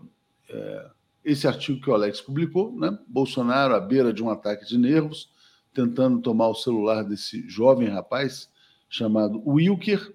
E essa notícia de que ontem era impressionante, né? Só se falava de Tchutchuca do Centrão. Alex, vamos lá. É, como é que você vê o nervosismo dele, mas ele está cancelando o discurso do 7 de setembro ao mesmo tempo. Diga lá para gente. Não, pois é. O 7 de setembro miou. O 7 de setembro subiu no telhado. Primeiro foi o recuo do Exército, cancelando o desfile militar tradicional da presidente Vargas. Não vai ter desfile. Isso foi uma decisão do Exército, não foi, não foi decisão do prefeito Eduardo Paes. Eduardo Paes só comunicou. Isso foi no dia seguinte à posse do Alexandre de Moraes. Então, ficou na cara eh, por que aconteceu isso. E o Exército tá, vai fazer um ato sem público, é, perto do Forte Copacabana e tal, é, aonde o Bolsonaro vai comparecer, mas já avisou que não vai discursar. Né? Então, miou. Não tem 7 de setembro golpista. Acabou. E, importância da, da, da carta aos brasileiros, a importância da posse do TSE, a, a, importância da consolidação de Lula em primeiro lugar nas pesquisas. É como o André Esteves, o por que, que o Bolsonaro está descontrolado? Porque está vendo que a derrota dele é inevitável. E o que, o que acontece quando ele faz essas demonstrações de, de hostilidade, agressividade, piora a situação para ele. Né? Esse youtuber, seja quem for, seja de direita, não importa. Mas um presidente da República investir, torcer o braço do, do cara, isso lembrou imediatamente o que fez o general Newton Cruz em 1983. Exatamente. Né? Quando fez a mesma, exatamente a mesma coisa, torcer o braço do repórter que fazia perguntas sobre democracia. Então, é, ele é o presidente da República. O presidente da República não pode sair na mão com ninguém. É claro que os presidentes são provocados. Mas é por isso que o cara é presidente. Né? Ele saiu na mão, como, como o general Figueiredo tentou sair na mão, certa ocasião, durante a ditadura. Então, isso aí né, Aí, aí, aí depois ele teve um incidente em, em Minas, é, um repórter também perguntando sobre essa história do, do, dos, dos, empresários e tal. O, o, Bolsonaro foi ficando irritado, alguém colocou, alguém da equipe dele colocou a mão dele nas costas, tipo, para segurar, calma. Aí ele vira, ninguém, ninguém põe a mão em mim, publicamente, com o microfone e tudo, hostilizando. Depois, na live ontem, de novo, ele estava lá lendo né, um script qualquer, aí uma voz de fora, não, não é bem assim. Ah, quem mandou? Alguém perguntou alguma coisa para você? Quer dizer, são, são atitudes né, totalmente é, é, reprováveis e, e, que fazem mal, né, que fazem mal à candidatura dele. Né? É, esse negócio dele criar confusão, ninguém quer saber de confusão. O Brasil quer saber de paz, porque o Brasil precisa comer. O Brasil precisa comer. E parar Você de brigar, não... né? Parar de brigar, tá muito chato, né? Essa coisa de toda hora as pessoas brigando, né? Toda hora alguém se exalta. A gente vê aqui no chat também os bolsominions desesperados, toda hora falando em bater, em agredir. Né? Todo mundo quer seguir a vida normalmente. É, Paulo, olha só, tem uma notícia importante que é a que a gente precisa comentar também, que é essa do aeroporto de Congonhas, né? Quer dizer, uma, a joia da coroa entregue a uma empresa espanhola e o campo de Marte parece com a XP e tal. Essa empresa espanhola leva vários aeroportos. Como é que você vê essa questão da privatização dos aeroportos no Brasil? Olha, vamos dizer assim, o, mais uh, privatização, vamos falar claramente. Eu, em princípio, sou contra. É um serviço público, você privatiza, você vai colocar, você vai transformar um serviço privado, cuja finalidade não será mais atendimento ao público, mas será proporcionar lucros aos seus proprietários. Isso é um ponto. Aqui nos aeroportos tivemos um caso, foram privatizações sem concorrência. Assim, havia um, um, um único candidato, pegou e levou.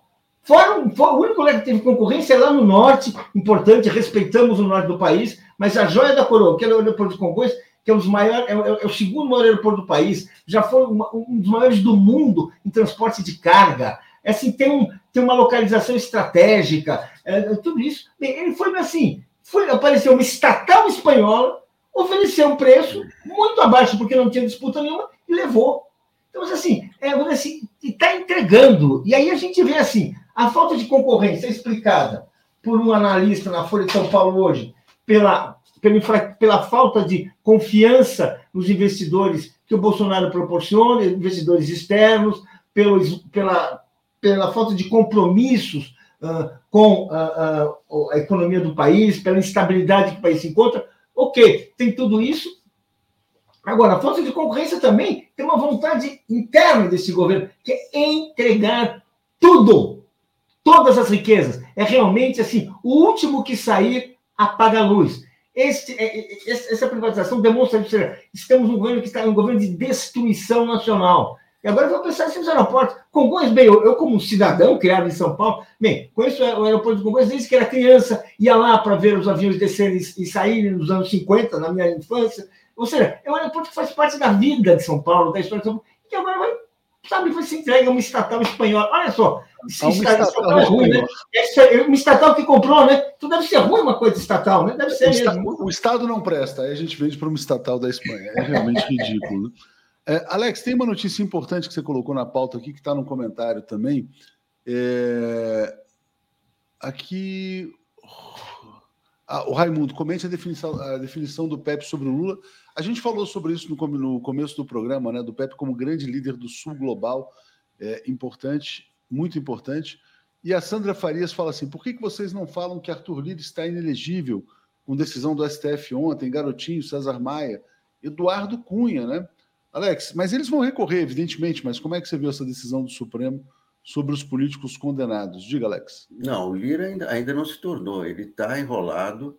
Quem se tornou inelegível ontem foi Eduardo Cunha, graças ao, ao, ao Luiz Fux, porque o Cunha tinha uma liminar, né? essa liminar dizia respeito à cassação dele, é um absurdo, né? que a cassação dele não, não seguiu o trâmite, que deveria ter seguido, e ele tinha essa liminar, mas ontem o Fux caçou, caçou essa liminar. E o Eduardo Cunha já é, já é, já está inelegível, como Daniel Silveira está inelegível. O Lira tem problema de, de, com a improbidade também, mas ainda não se tornou inelegível. Mas está é, é, tá havendo uma limpeza mesmo, quer dizer, o, o TSE está trabalhando, né? Já, o TSE ontem já mandou tirar os, os fake news da, da Maris Alves sobre, sobre o PT, então está sendo diferente de 2018. Né? Em 2018 houve muita leniência, desconhecimento, as coisas foram acontecendo e tal. Agora, não é, o, tá, o Moraes assumiu e já não, não, não tirou é, a folga do, do, fim de semana, ah, agora. Né? Então, não, eu acho que as coisas estão estão, indo é, conforme, conforme prometido. E, e tem mais. Agora o Moraes está dizendo, é, quer dizer, o Moraes já desmontou o 7 de setembro, né? Não há dúvida que o discurso dele desmontou o 7 de setembro, né?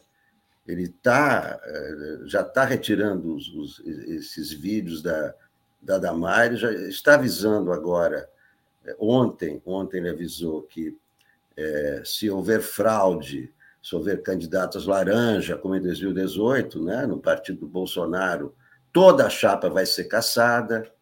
Né?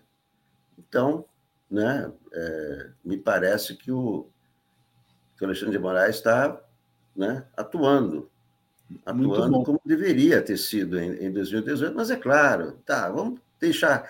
Eu não gosto de ficar toda hora falando o que aconteceu, mas é, o, o, importante é que é, haverá problemas. Vocês viram esse caso do, do deepfake, né? Apareceu aí um vídeo com Renata Vasconcelos, com a cara dela, com a voz dela, com o Jornal Nacional, dizendo que, a, que o Bolsonaro pesquisa. está na frente na pesquisa. Né? e é uma deepfake. Uma pessoa que caiu na deepfake. A gente ri para não chorar, mas é. É, então, isso se isso, né, possivelmente vai vai acontecer mais. Agora, o, o TSE está tá preparado para responder a essas ilegalidades, né? Gente, hoje é jornada dupla, nos vemos mais tarde aí no Boa Noite 247. Tem a tarde inteira para descansar, tá, Alex? Beleza, aproveite a tarde. Não, você, você. ah, eu também, é. Eu... Valeu, Alex, valeu, Paulo. Obrigado. Tchau, até mais. Um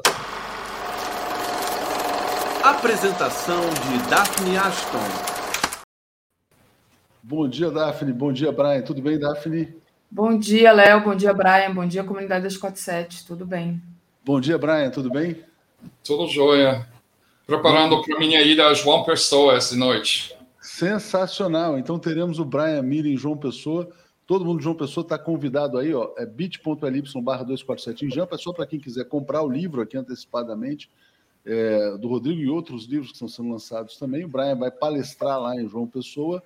Obrigado, Brian, pela presença em João Pessoa. Fantástico o evento aberto no Teatro Santa Rosa. Agora, Brian, quero lançar um desafio para você. Vamos lá. Eu sou, faz conta que eu sou teu chefe de um jornal internacional e você é correspondente no Brasil. Aí eu vejo esse vídeo, não entendo português, não falo nada e falo, Brian, é o seguinte, estou vendo aqui um vídeo do presidente do Brasil agredindo um youtuber o que, que aconteceu? Aí você tem que escrever uma matéria ou fazer um vídeo em inglês e você tem que traduzir a expressão tchutchuca do Centrão. Como é que você explicaria, cara, para o teu chefe que Bolsonaro é tchutchuca do Centrão? Eu vi um, um site chinês que legendou todo e traduziu como The Centrão's Bitch. e como é que explica Centrão?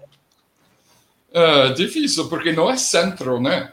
Eu é, tenho, eu estava falando com isso essa semana no podcast estadunidense sobre isso. Não é centro. Os pessoas produzem ele como se fosse o centro, mas eles são da direita. Então, mas e, e, e você falou de centrão bitch, né? Porque bitch é. também seria, de certa maneira, um qualif... e é, é, é complicado, porque a gente não pode desqualificar essas profissionais. Mas o centrão representa para a política uma espécie de prostituição política, né? Então é muito difícil é, é, fazer essa tradução. Eu traduzi ele uh, para os ex-parceiros do Michael Brooks essa semana nos Estados Unidos para os descendentes dos donos dos escravos. Hum. Acho que são basicamente aquele pessoal. Talvez o único estado onde não é válido isso é São Paulo, né? Porque tem netos do industrialistas e tal, mas no resto do país é descendente. Se você veja a linha familiar parentesca desses povos, são quase todos descendentes de dono do escravo. Faz, faz todo sentido. Daphne, seria um grande desafio, né? Você também que dá aula de francês, se tivesse que explicar essa questão de tchutchuca do centrão, é, é quase eu, intraduzível, né? Eu diria também petit put, mas com, com todo respeito às profissionais. É, é, muito complicado. Gente, eu vou, eu vou, deixar vocês aqui só dizer o seguinte: que ó, disparamos aqui, garantimos uma prata na questão da Carta do Povo. Quem hum, puder assinar aquele link, bit.ly barra Carta do Povo. Bom dia, Brian. Bom dia, Daphne. Vou deixar uma boa notícia para vocês. Hoje vou gravar uma entrevista com a ex-presidente Dilma Rousseff. É, nove horas da noite do sábado, transmitiremos. Então vai ser muito legal. E ela conhece bem né, essa coisa de aliás, a, o vídeo do, do ano, deixa eu só botar, porque isso aqui é tão bom, né? Deixa eu, isso aqui é realmente tão sensacional. Como o evento da semana foi a posse do Alexandre de Moraes, deixa eu só ver se eu consigo achar aqui. É, isso aqui, ela botou uma coisa muito legal no Twitter dela, que era. Ah, não estou achando agora. É, ela dizendo que não era obrigada a aplaudir o pestilento, né? O pestilento Jair Bolsonaro. Então, fantástico, muito legal. Bom, obrigado, Brian, obrigado, Daphne. Boa, boa sexta-feira aí para vocês. Valeu. Obrigada, Léo. Vamos lá, Brian. Deixa eu agradecer aqui antes a Leila Matos, que pede também a cassação da Damares. Ela disse: a Damares tinha que ser, ter a candidatura cassada por espalhar fake news. Só tirar os vídeos mentirosos depois de todo estrago feito é muito pouco, né? Então, eu, eu escrevi sobre isso ontem. Você escreveu? Em outubro de 2021, e naquela decisão do TSE sobre o fraude eleitoral de 2018, feito pelo um, Bolsonaro, o chapa Bolsonaro Mourão, que eles reconheceu realmente o que aconteceu, o Alexandre de Moraes, na opinião dele sobre o julgamento, ele falou que no futuro, no futuras eleições, quem faz esse tipo de coisa vai ser caçado e preso. E as pessoas que financiou a ação vai ser preso. Então, essa obrigação do Damares tirar quatro vídeos do ar deve ser um aviso, né? Se ele realmente cumprir o que ele prometeu, a próxima vez ela vai ser caçada e vai para a cadeia. É, é, a gente fica se perguntando, né? É, quando que essas pessoas que apoiam o Bolsonaro vão para a cadeia, né? Porque Sim. esticam a corda até não poder mais. Ô, Brian, deixa eu dar aqui um bom dia para o nosso amigo Marcelo Shoa, lá de Fortaleza. Está dando bom dia para você também. Será que o Marcelo vai aparecer em João Pessoa? Não é tão perto assim como o Recife de João Pessoa, né? Mas é bem que ele poderia aparecer lá e tá com você. Eu acho que é que 8 horas de ônibus, 10, não, deve é, ser 14 é, é, horas, não perto assim, não. É, não, não é perto, não. É como Recife Salvador. É. é. Mas, enfim. Fica a dica aí, Marcelo, fica o convite, está aqui, olha, inclusive. Ah, não, esse aqui é da Carta do Povo. Ele participou numa reportagem que eu fiz para a Telesur essa semana. Hum, ah, que legal. Então, foi muito legal. Fala sobre aquele sobre o posto do Alexandre de Moraes. Ele foi o comentarista que eu entrevistei. Legal. Deixa eu mandar um beijo aqui para Mari, que está dizendo que eu estou linda hoje. Obrigada, Mari. É bom quando as mulheres nos elogiam também, né? Então, obrigada, um beijo para você. Brian, queria começar com você. Você tem uma análise é, especial sobre a questão do Trump com o FBI, né? Queria que você falasse um pouco disso para a gente, sobre essa, toda essa movimentação aí do FBI e as questões dos documentos secretos que ele guardava lá na, no resort dele. Bom, um, eu acho que todo mundo deve ser tratado como inocente até ter a chance de pro, comprovar que é culpado. Né? Então, eu não vou especular que Trump é culpado ou não disso. Né? Agora, desorganizado, todo mundo sabe que ele era super desorganizado, não, não gestionou o trabalho muito bem, fica só olhando o umbigo dele no espelho todo dia, falando sobre ele. Meu análise é que talvez por engano ele trouxe alguns documentos eles encaixou um monte de coisa do Casa Branca e levou para uma mansão gigantesco, bilionário, multimilionário dele na Flórida, que parece como um castelo cafona, né? Um, só para lembrar como ele é uma elite, né? Porque tem pessoas que acham que ele estava enfrentando o Deep State. Ele é parte do, da, do, do Polia, né? E alguns documentos classificados entrou nas caixas. Talvez, né?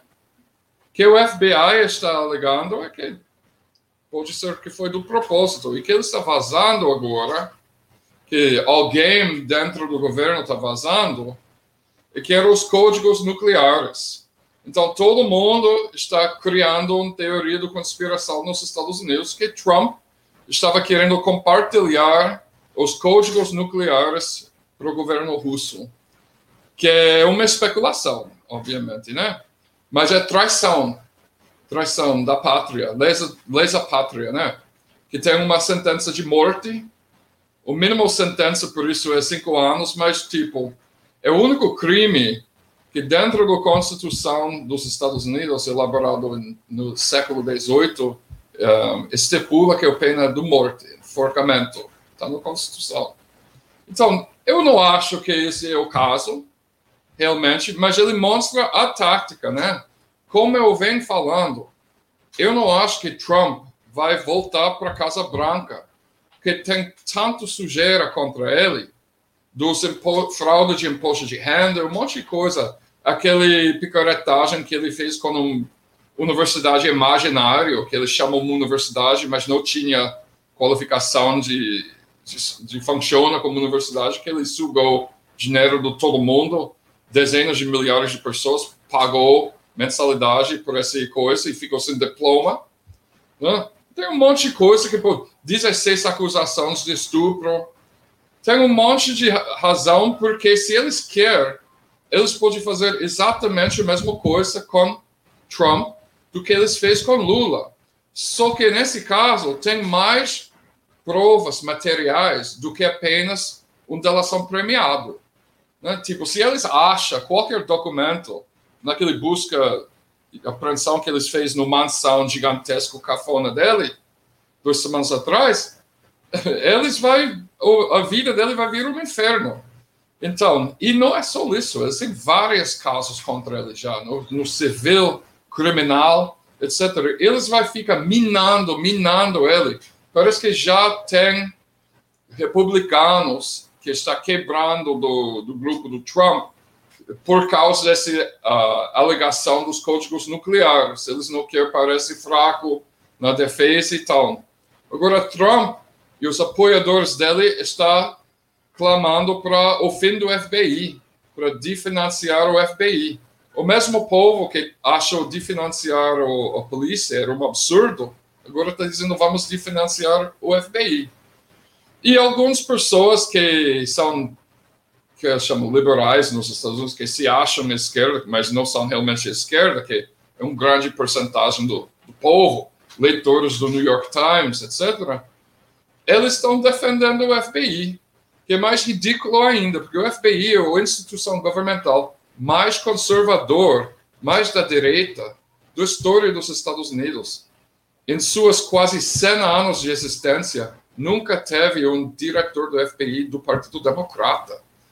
É tão conservador que até os presidentes democratas eles colocam republicanos no liderança do FBI. Ele estava envolvido uh, no assassinato de vários líderes do movimento negro durante a uhum. década de 1960, inclusive muitas provas que eles foram envolvidos no no assassinato do Martin Luther King, que eles estavam vigiando ilegalmente por anos, que eles montou armadilhas contra eles, fabricou uma, uma fita de áudio falso uh, com uma pessoa fingindo de ser Martin Luther King com um monte de garotas menor de idade, espalhou para a mídia. Eles fez uma campanhas de, de perseguição contra todos os líderes do movimento anti-guerra eles teve um dossiê de mais de mil páginas sobre John Lennon. Eles estavam vigiando John Lennon. E é, é patético para ver agora algumas pessoas que dizem que são da esquerda defendendo o FBI só porque eles invadiu a, a, a casa, a mansão do Trump. Porém, né, um, uma coisa interessante que eu já falei alguns anos atrás, eu tinha uma conversa com Valesca Martins sobre isso, né? Esse grupo que está que tá investigando Trump é o mesmo grupo que investigou Lula, em parceria com o, o, o, o canalha, ex-juiz Sergio Moro, criminoso, né? Eles é o, é o grupo do Departamento de Justiça do Distrito do Sul do Estado de Nova York. É as mesmas pessoas. Então, eles estão usando as mesmas táticas, né? Eles vão vazar um monte de sujeira sobre Trump para a mídia, espera para o ciclo de notícias passar e depois vai sair pouco aos poucos que não era exatamente assim depois que os danos foram feitos, né? E, e com isso, eu acho impossível que Trump candidato para presidente daqui a, daqui a dois anos. Não vai acontecer, na minha opinião. Eu venho falando isso desde o início. Porque eu sei quem são essas pessoas que estão trabalhando para jogar a imagem dele na lama. É a mesma pessoa que estava... Vários dos mesmos atores que estavam envolvidos no Lava Jato está envolvido nessa essas ação de lawfare contra Donald Trump. Só que a é, é. diferença é que Lula era inocente, né? Lula era completamente inocente. Trump provavelmente, né, não é tão inocente assim. Sim, e é interessante você trazer esse aspecto, né, Brian? Porque é, é aquela história, né? É, é muito mais fácil a gente acreditar em luta do bem contra o mal. Então, tem um lado que é certo e um lado que é errado, mas não é bem assim, né? O mundo tem nuances, então é, tem detalhes, né? A gente não pode ter essa preguiça de tentar é, enxergar o quadro é, nos seus detalhes, porque se a gente ficar nessa preto no, no branco, a gente acaba, no final das contas, torcendo para quem no futuro será nosso algoz. Agora, essa questão que você falou do Trump, ah, por engano, ou ele é desorganizado, é alguma coisa assim que eu acho tão louco isso, porque a gente não está falando de, ah, é, sei lá, ele tinha ali algum papelzinho, né, que ele se enganou. São documentos muito importantes. É só uma curiosidade assim que eu tenho, porque, pelo amor de Deus, né, gente? Documentos classificados, documentos é, considerados importantíssimos, haja desorganização, enfim. É, só que a gente não sabe exatamente quais são esses documentos ainda, né? Ela está deixando todo mundo achar que são os códigos nucleares, mas pode ser, tipo, uma coisa menos importante. Ainda é crime, né? Crime, mas eles, no, no ordem de, no mandato judicial para busca e apreensão, eles não colocam ah, eu não sei nem como fala isso em português. Eles colocou misdemeanor, uh, posse de documentos classificados no nível misdemeanor, que não é o crime mais grave, que é o felony em inglês. Eu não sei como falam. Eu nem sei se tem essa distinção em português. Também não mas, sei. Tá, mas deixa para lá, então. Né? Eu, o, a questão é, sim, tem pode ser ruim contra ruim, como esse caso. Como, por exemplo, quando os, nazi, uh, os nazistas prendeu Stepan Bandera em Guerra Mundial II, porque ele quis ficar no poder em vez do Hitler em, Ucrânia. Os dois lados eram muito ruins. Né? Então, pode existir esse caso também. No caso do Trump, eu acho que é isso, né? Eu, sou, eu vou ser feliz que, se ele não pode candidatar. Mas eu não posso apoiar táticas de lawfare, porque todo o que a gente passou aqui no Brasil. Exatamente. A gente tem que é, manter isso, né? Que, que o lawfare é, é usado, tá, pode ser usado contra a extrema-direita e, e, sempre será usado contra a esquerda ou contra o campo progressista. Então, a gente também tem que, é, enfim, tem manter várias... o mesmo discurso né, para os dois lados. Eu, eu acho que sim. E é tem vários casos de líderes da direita na América Latina que foi preso ou caçado através do Odebrecht um, no Lava Jato. Por exemplo, o presidente do Panamá, ele não era da, da esquerda do jeito qualquer, só que ele tinha muito sujeira, sujeira contra Trump. nos, Pan, uh, nos Panama Papers, né? E o Alan Garcia, em Peru, né, que acabou suicidando por causa do lawfare contra ele, ele era da direita, só que ele apoiou a integração sul-americana que os Estados Unidos não gostou. Então ele sempre vai achar um ou outro. É, é, qualquer questão de soberania pode ser da direita, mas apoia a soberania do país. Os Estados Unidos vai atrás também, vai atrás da pessoa. E lawfare é a tática do dia, né? Perfeito. É, deixa eu agradecer aqui é, ao pessoal que nos enviou o superchat, então pedir para o pessoal deixar o like, compartilhar essa live, é importantíssimo também. Quem não fez ainda, faça uma assinatura solidária em Brasil247.com.br apoio, né, ou torne-se membro aí do YouTube. Vamos lá. O Nilson de Barros Abreu, parece que o deputado David Miranda está internado grave na UTI da Clínica São Vicente, no Rio. É verdade, ele está internado com quadro de infecção, é, ele entrou é, com fortes dores abdominais ali e tá, continua, segue internado, então a gente deseja é, saúde para o David Miranda. Roseli Gonçalves, bonequinha de cafetões. Boa Margarida Mani, ela está aqui é, falando ainda sobre aquela questão do tchutchuca do Centrão. E queria dizer para a Rose Claire, que mandou aqui mais cedo, falando é, que, é, de, que eu era psicóloga, eu não sou psicóloga, tá? Existe uma confusão entre o que é psicólogo e psicanalista, eu sou psicanalista, então, muito obrigada, Rose Claire. É, Brian, para a gente terminar, queria que você falasse um pouco é, sobre a entrevista com Stephen Fry, que deve passar essa semana na TV 247, né? Como é que quem é essa pessoa e qual é a importância para a gente de assistir essa entrevista? Deixa eu até compartilhar aqui uma foto. Uma foto, né?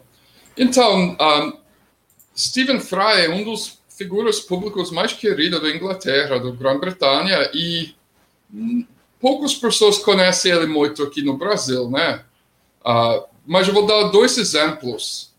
Ele um, passou anos no televisão em um programa que é considerado o melhor programa de comédia da história da Inglaterra, junto com Rowan Atkinson, antes do que ele virou Mr. Bean. E o outro ator com quem ele tinha uma parceria de muitos anos de comédia também é o Hugh Laurie, antes do que ele virou Dr. House. Então, uma pessoa central no comédia inglesa, mas ele também elaborou quatro romances, um, dirigiu várias um, peças de teatro e documentários. E um dos documentários dele, uh, porque ele é, é, é gay, uh, ele fez um documentário sobre a luta dos direitos dos homossexuais em diferentes partes do mundo, em 2013. E nesse documentário ele entrevistou Jair Bolsonaro. E foi a primeira vez que a audiência anglo conheceu Jair Bolsonaro. Eu conheci conhece, eu já trabalhei em alguns projetos com uh, o chefe de câmara dele, desse projeto. Eu, um inglês que mora no Brasil, chamado Ed Davis, ele falou para mim que quando ele conheceu Bolsonaro, no início daquela entrevista, Bolsonaro apertou a mão dele e falou: é um prazer conhecer uma pessoa com sangue puro. Infelizmente, nós brasileiros temos sangue sujo por causa dos índios e negros entendeu? E meu amigo Ed fica com nojo disso. Né? Uh, então, desde 2013, em 2018, uma coisa que ele falou muito bom nessa entrevista para Jair Bolsonaro, frente a frente com Bolsonaro, ele falou, olha, uh, os biólogos documentou homossexualismo em 480 diferentes espécies de animais, mas homofobia só existe em um. Entendeu? E Bolsonaro lá, falando então, então eu entrevistei ele para exclusivamente para 247 sobre Bolsonaro. E entrevista foi tão bom que a gente vai andar com tempo, montando ele direito. A gente não vai colocar legendas. A gente vai ter um dublador, aquele estilo do telenotícias, que vai ouvir a voz dele no fundo, mas vai ter um dublador falando em cima e a gente está, tipo, esperando. Eu estava falando com a Gisele que talvez Alex Sonic faz esse papel, porque não seria justo eu dublar Stephen Fry. Ele é uma pessoa que fala muito bem, entendeu? Não, não, não, não combina meu voz com a voz dele. né? Ele fala aquele inglês perfeito. Legal. Então, é, vai ao ar essa semana, Brian? Já está pronto? Como é que é essa? Não, eu acho que semana que vem. ah, semana que vem. É, isso dá um trabalhão, né? Botar a dublagem, tudo isso, dá muito trabalho, é muito longo o processo. Mas que legal, então vai ser muito bom, tô, não vou perder. Obrigada, Brian, pela participação de hoje. E, e obrigado pelo espectador que clarificou a tradução do palavra misdemeanor. Ah, sim, é, é, então ele diz, foi o Mark, né, que uhum. ele traduziu aqui, é, então deixa eu trazer aqui porque eu acabei de perder o superchat, ele disse, é o Mark que disse que pode, poderia ser crime de menor potencial ofensivo ou mesmo contravenção, é, mas Bom. que ele não conhece bem a comum law. Então, obrigada, Mark. Obrigada, Brian. Então, vou continuando aqui com Natália. Valeu. Tchau. Comentário de Natália Urbano. Bom dia, Natália, tudo bom? Bom dia, Daphne. Bom dia a todos que estão nos assistindo. Um prazer estar aqui. Sempre é um prazer estar aqui conversando com vocês.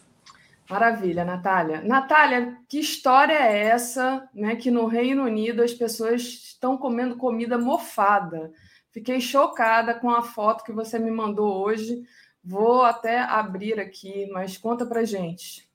Olha, Daphne, até um amigo meu que é imigrante brasileiro, né, falou, falou, ah, lembra, né, que o que, que no Brasil a gente também viu a mídia corporativa, né, normalizando, né, a pobreza das pessoas, e é justamente o que está acontecendo aqui no Reino Unido. É, existe uma normalização da pobreza, uma, uma desumanização da classe trabalhadora por conta né, dessa crise do custo de vida. Então, eles estão tentando dizer que é tudo bem você comer, né? Não jogue fora comida mofada, maneiras seguras, aspas, né, de se comer comida mofada. É, a gente sabe, ninguém está aqui falando, ah, não sei o que, o desperdício, a gente entende que isso é sério, a gente, ninguém tá, tá, tá imune, né, a, a esse discurso. Só que a gente tem que lembrar que o Reino Unido existem 171 bilionários que vivem aqui. Inclusive, aumentou o número de bilionários na pandemia. E, enquanto isso, você tem pessoas, né? Você tem 45 milhões de pessoas que possivelmente, né, agora nesse inverno, vão ter que escolher entre comida e pagar o seu aquecimento, pagar a sua luz elétrica. Então, assim, todas essas crises estão acontecendo e você não vê nenhum tipo de solução do governo. E isso me lembra muito, eu já vou até adiantar um dos assuntos que eu tinha trazido aqui, porque as pessoas falam: ah, porque vocês socialistas, vocês comunistas amam a pobreza. Olha Cuba, olha Nicarágua, olha Venezuela. Cuba passou por um incêndio muito, muito sério, né, em Matanzas, né, num, numa, num, num, num reservatório de combustível é, é, Cuba está de luto nacional e já estava passando por uma crise energética, lembrando né, que é uma ilha que é embargada há mais de 60 anos, né? O que, que a Nicarágua, uma ilhota, que é um país pequenininho, né, está fazendo? Enviou comida para Cuba. Por quê? Porque somos povos irmãos, somos povos que estão há anos, né, lutando é, por, uma, por uma qualidade de vida, há anos lutando pela dignidade e há anos lutando pela Latinoamérica Unida. Então, assim, a, a, a, o socialismo, o comunismo não adora a pobreza. Quem adora a pobreza é o capitalismo, porque para alguém ser rico, outra pessoa tem que ser pobre. Para você explorar, alguém tem que estar tá sendo explorado para você lucrar, alguém tem que estar tá perdendo. Então, assim, é, é, é, isso é muito interessante a gente refletir e muito sério a gente refletir, principalmente agora, né, com a gente chegando, né, tão próximo das eleições. É, é, em quem justamente está propondo né, dignidade para a classe trabalhadora, não comida mofada. Então a gente tem que lembrar justamente disso, né? Uma um candidato está propondo dignidade, o outro candidato está propondo né, a, a, o osso sendo vendido, né? é, é, é, subprodutos né, de, que não eram próprios para consumo humano estarem sendo normalizados na mesa do brasileiro. Né? Então, a gente acha que, antes de tudo, antes da gente falar de, de qualquer coisa, a gente tem que lembrar que para você pensar, para você lutar, para você querer mudar para alguma coisa melhor, você precisa ter comida na sua barriga, né? O povo precisa ter comida na sua barriga e o povo não está tendo comida. Então, assim, isso é uma notícia muito chocante. Claro, tem muita gente que vai chegar para mim e falar: "Ai, mas Natália, aqui no Brasil e não sei o que, ninguém tá, eu não sou sommelier de pobreza, eu não sou sommelier de crise é, a pobreza, a fome dói em, em, qualquer lugar do mundo. E acho que a gente, né, eu como internacionalista, eu sempre vou estar lutando para qualquer pessoa, qualquer, qualquer movimento né, que está contra isso, que quer levar dignidade para a classe trabalhadora, porque a nossa luta é uma só, né, Daphne? Com certeza, Natália. Natália, deixa eu te perguntar uma coisa. Você tem um tempinho para ficar comigo aqui até as nove, porque o David ele está no meio de um ato. Como sempre, o David as aparições dele assim no meio da luta, né? Da, pela, enfim, pelo, pelo petróleo. E, então ele está lá no meio do ato e ele pediu para entrar um pouquinho antes. Então, se você puder ficar comigo aqui na tela, a gente puxa o David, fala com ele e depois aí a gente continua a nossa, nossa conversa das pautas que você traria normalmente antes dele chegar. Pode ser? Vai ser um prazer. Então, ótimo. Deixa eu só, antes de trazer o David, esperar que ele prepare ali, só agradecer aos superchats que a gente recebeu enquanto você falava. A Elizabeth Coutinho mandou aqui um recado importante: tem que se falar das quatro grandes corporações que controlam os alimentos no mundo, entre, entre eles a Cargill. Então, obrigada. E a Heloísa Helena Costa, Zé Cabaleiro, de, de música para Stephen Fry. É Por onde andará Stephen Fry? Obrigada, Heloísa. Deixa eu ver com o David. David, você está pronto? Está me escutando? Tá. Vamos lá, David. Bom dia, David. Tudo bem? Bem, bom dia, Daphne, bom dia, Natália, bom dia a todas e todos que estão aqui conosco no Bom Dia 247. Muito bom, David. Tá frio aí? Tá... Você tá onde, Bastante David? frio. gente primeiro. A gente está em Canoas, aqui na refinaria Alberto Pasqualini. Os trabalhadores estão aqui na porta da fábrica, os petroleiros e petroleiras dessa refinaria. E aqui atrás está a refinaria que foi reestatizada pelo presidente Lula e a presidenta Dilma, e que mais uma vez está sendo colocada à venda pelo governo Bolsonaro. É, é, aqui é um ato da Afini Natália que nós estamos realizando com os petroleiros e petroleiras do Rio Grande do Sul, que na verdade é mais um dos atos que estamos realizando em todo o Brasil. Mas está frio, 7 graus para um baiano, é, é quase para acabar com os baianos tudo. Vocês, vocês estão aí mobilizados e é, foi ontem e hoje, né, que vocês estão mobilizados aí, não é isso? Conta para gente quais são os próximas, as próximas ações que vocês estão pretendendo fazer além dessa mobilização de hoje. Bem, Daphne, nós já circulamos aí as bases do sistema Petrobras no Sudeste e fechando aqui o sul do Brasil. É, fizemos atividades é, no Paraná, em Santa Catarina e fechando aqui agora no Rio Grande do Sul. Atividade essa que tem um mote principal da luta contra a privatização do sistema Petrobras, a defesa dos direitos dos trabalhadores e trabalhadoras e, como vocês estão vendo, também da necessidade da categoria participar ativamente no processo eleitoral. O fone caiu, não sei se você está me ouvindo. Estou. Acontece, gente. Olha aí, a gente aproveita e vê ali o que está acontecendo atrás. A gente estava te ouvindo, David. Deixa ele então, são atos que têm esse, esse intuito, esse objetivo, de trazer esse processo de mobilização da categoria para essas lutas que fazem parte da nossa campanha reivindicatória nesse ano 2022. É uma campanha que vai para além das questões corporativas, tem esse eixo de defesa dos direitos a partir da negociação do acordo coletivo de trabalho, mas também da luta contra a privatização e da necessidade de nós mudarmos o cenário político no nosso país a partir da eleição de outubro de 2022. Que saca a gente resolva isso no dia 2, em primeiro turno, como as pesquisas estão nos mostrando. Agora, David, é, a Procuradoria-Geral da Fazenda Nacional, essa semana, emitiu um parecer afirmando de uma proposta para privatizar a Petrobras, anunciada pelo ministro Saxida, né? que parece uma doação a sócios privados da empresa. Né? Eu queria saber, é, bom, isso aí foi uma, uma informação obtida pelo jornalista da Folha de São Paulo, a Idiana Tomazelli. É, eu queria saber como é que vocês da FUP estão vendo esse parecer, né? E estão ajudando a fazer essa denúncia, né? que na verdade é uma doação da, da Petrobras. É, infelizmente, Daphne, Natália, até mesmo é, um órgão interno do Ministério da Economia, estamos falando aqui, como você disse, da Procuradoria-Geral da Fazenda Nacional, está concordando conosco, está dizendo que há problemas no processo de privatização da Petrobras. É, e que, como você bem colocou, pode ser uma grande doação com perdas incomensuráveis para a União. Que é o que o Paulo Guedes, na sua tamanha incompetência, quer fazer, é fazer uma conversão das ações preferenciais para ações ordinárias, depois vender essas ações no mercado. Óbvio que isso traz um prejuízo gigantesco para o país, para a União, para a população brasileira. Daí a nossa luta incessante para evitar essa privatização da companhia.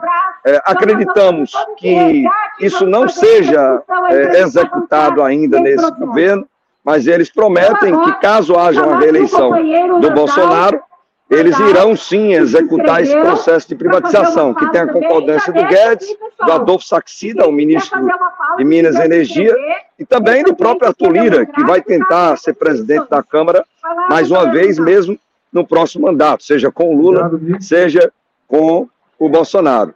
É, como nós temos dito, Daphne, os argumentos que a FUP, a ANAPETRO utilizam, eles são sólidos, são argumentos válidos, verdadeiros, que até mesmo órgãos mais técnicos dos ministérios, nesse caso da economia, acabam concordando com os nossos argumentos. Então, acreditamos que a luta está sendo bem feita, até então, evitamos a privatização da Petrobras, mas, como disse, sabemos que para evitar de uma forma mais plena e completa, nós precisaremos, sem dúvida alguma, mudar o governo. E mudar o governo é ter um processo aí de eleição do presidente Lula a partir de 2023, com o governo popular, democrático, utilizando a Petrobras para ser essa grande mola indutora da nossa economia nacional.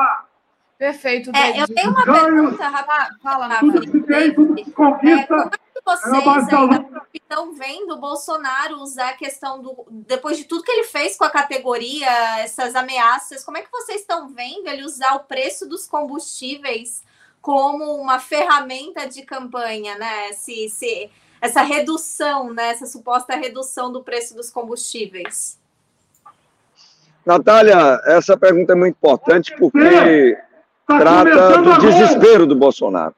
Durante mais de três anos e meio, ele não fez absolutamente nada para mudar a política de preço dos combustíveis aqui no Brasil. Ele manteve o PPI, o preço de paridade de importação. Agora, há 50 dias, na verdade, ele começou a mexer nos preços quando faltavam em torno de 70 dias para o processo eleitoral. Ele começa a baixar de forma muito tímida os preços dos combustíveis. Para diesel e gás de cozinha não baixou praticamente nada. A gasolina teve impacto da redução do ICMS devido ao PLP 18, que foi aprovado no Congresso Nacional, que estabeleceu o teto de 17, 18%, então tivemos sim uma redução no preço da gasolina, e agora ele começa a baixar o preço nas refinarias. Baixou agora 20 centavos. Na verdade, é buscando aí ter um retorno nas pesquisas e na eleição de outubro. Ou seja, é uma medida eleitoreira. Ele não fez nada durante todo o seu mandato, quer fazer agora para ver se isso tem alguma repercussão no processo eleitoral. É óbvio que a população ela não é boba, porque durante todo o seu governo, somente a gasolina aumentou 193%. A inflação teve um aumento de 27%, o salário mínimo aumentou 21%. Então é óbvio que isso é, trouxe aí um impacto na inflação, que já está na casa dos dois dígitos, e que não são 20 centavos que irão resolver o problema dos preços dos combustíveis aqui no Brasil. Então, Natália, é sim uma medida eleitoreira, mas que não está surtindo efeito, como nós vimos aí nas últimas pesquisas, inclusive na pesquisa da Datafolha de ontem, que ainda sinaliza uma possível vitória do Lula em primeiro turno. Maravilha, David. Agradeço demais a, a parceria aqui com, com a FUC. Sempre você apostos aí na, no meio da ação para entrar aqui conosco. E, então, desejo boa luta aí para vocês. Valeu, Daphne. Estamos juntos na luta. Natália, parabéns aí pelas brilhantes análises de sempre. A gente bebe aí desse conhecimento para a gente estar tá podendo compartilhar essas informações com mais companheiros e companheiras. A gente pede, então, a todos e todas que aqui estão conosco que possam nos ajudar a levar essas informações mais longe para a população saber o que está acontecendo de fato com a nossa querida Petrobras. Um beijo no coração, bom final de semana a todas e todos. Valeu. É, foi legal, né? Ele entrar. É, depois a gente começou a concorrer meio com o microfone lá do, do ato, que é difícil, né? O pessoal que estava, ah, tá muito alto e tudo, mas não tem jeito, gente. O David, ele, ele faz essas entradas dele aqui, mas ele não pode parar o trabalho dele, né? É importante trazer essas informações. Diga, Natália. Você sabe, o David falando, eu estava pensando né, na situação aqui no Reino Unido, que é a única oposição política que nós estamos tendo no Reino Unido, de fato, a todo esse caos, porque o Partido Trabalhista está aquele lixo. É, é, os outros partidos não têm uma expressividade é, é de poder, né? Não, não, não fazem parte da oposição, mas não são a oposição oficial são sindicatos, né? E principalmente né, o sindicato né, dos metroviários, né? Que o, a liderança deles, né? Que é o sindicato RMT, é, o Mick Lynch virou né, um, um deus aqui da, da né, uma grande liderança da esquerda, e hoje ele estava falando que é, se as coisas continuarem do jeito que elas estão no Reino Unido, né? É, que o setor de transportes está conversando com outros sindicatos para ter uma greve nacional de todas as áreas, né, de todos os setores sindicais. E eu acho que é, é, é, muito importante a gente ver né, o papel, né, principalmente aqui no Reino Unido, depois de todo aquele trauma histórico com a Thatcher. É, lembrando né, que a Thatcher perseguiu, puniu, né, bateu, prendeu, né, muitas pessoas, né, muitos sindicalistas, né, muitos companheiros sindicalistas tiveram suas vidas destruídas porque, né, tinham ficha na polícia, perderam emprego, não conseguiam arrumar um outro emprego porque tinha antecedente, né, por conta dos protestos. E é, é, é, então isso abaixou um pouco o papel dos sindicatos né, na, na, na, luta que eles tinham aqui no Reino Unido. E agora isso está ressurgindo novamente. Então eu fico assim muito feliz, né? É, de ver, principalmente aí no Brasil, né, o, o, pessoal da FUP, o pessoal de outras categorias sindicais, né, trabalhando não só pela sua categoria, mas trabalhando, né, pela retirada do Bolsonaro do governo, né, e pela eleição do presidente Lula.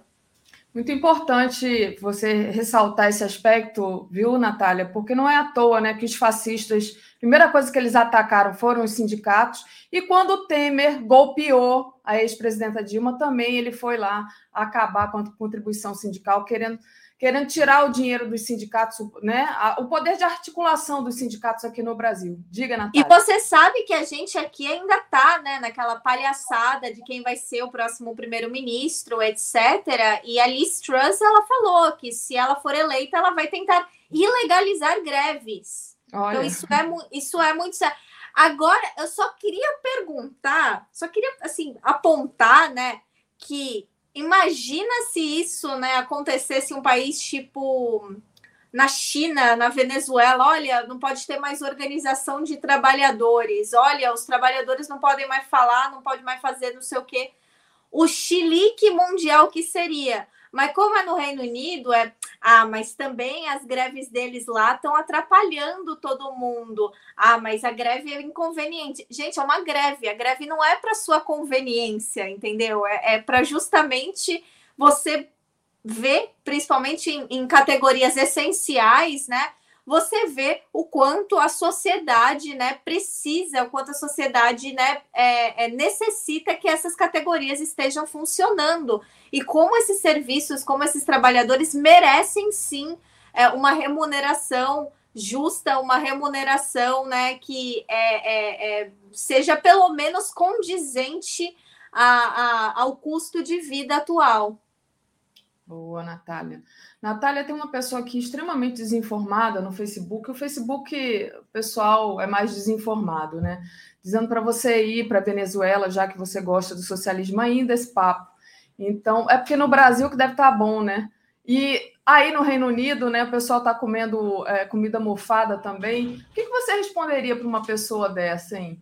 Só assim, olha, para ilustrar aqui, porque começou uma briga aqui no chat. Olha, Daphne, eu normalmente eu tento não responder esse tipo de pessoa, porque assim, você, às vezes o silêncio é a melhor resposta. Uhum. E do mesmo modo que você nunca vai ter um fascista me convencendo de que ditadura militar é o melhor, de que é, é, explorar a classe trabalhadora é bom, que você matar as pessoas de fome para um, uma pessoa né, é, ter um jatinho é, eu acho que eu nunca vou convencer uma pessoa dessa a olhar né, para dados e fatos que mostram que justamente a Venezuela vive sim. Nunca neguei que Venezuela, que, a, que Cuba, que Nicarágua vivem situações difíceis, e não é por causa do socialismo, mas por causa do capitalismo que impede que esses países, por exemplo, troquem com outros países, que impedem que esses países, por exemplo, no caso da Venezuela, tenham acesso ao seu dinheiro que está preso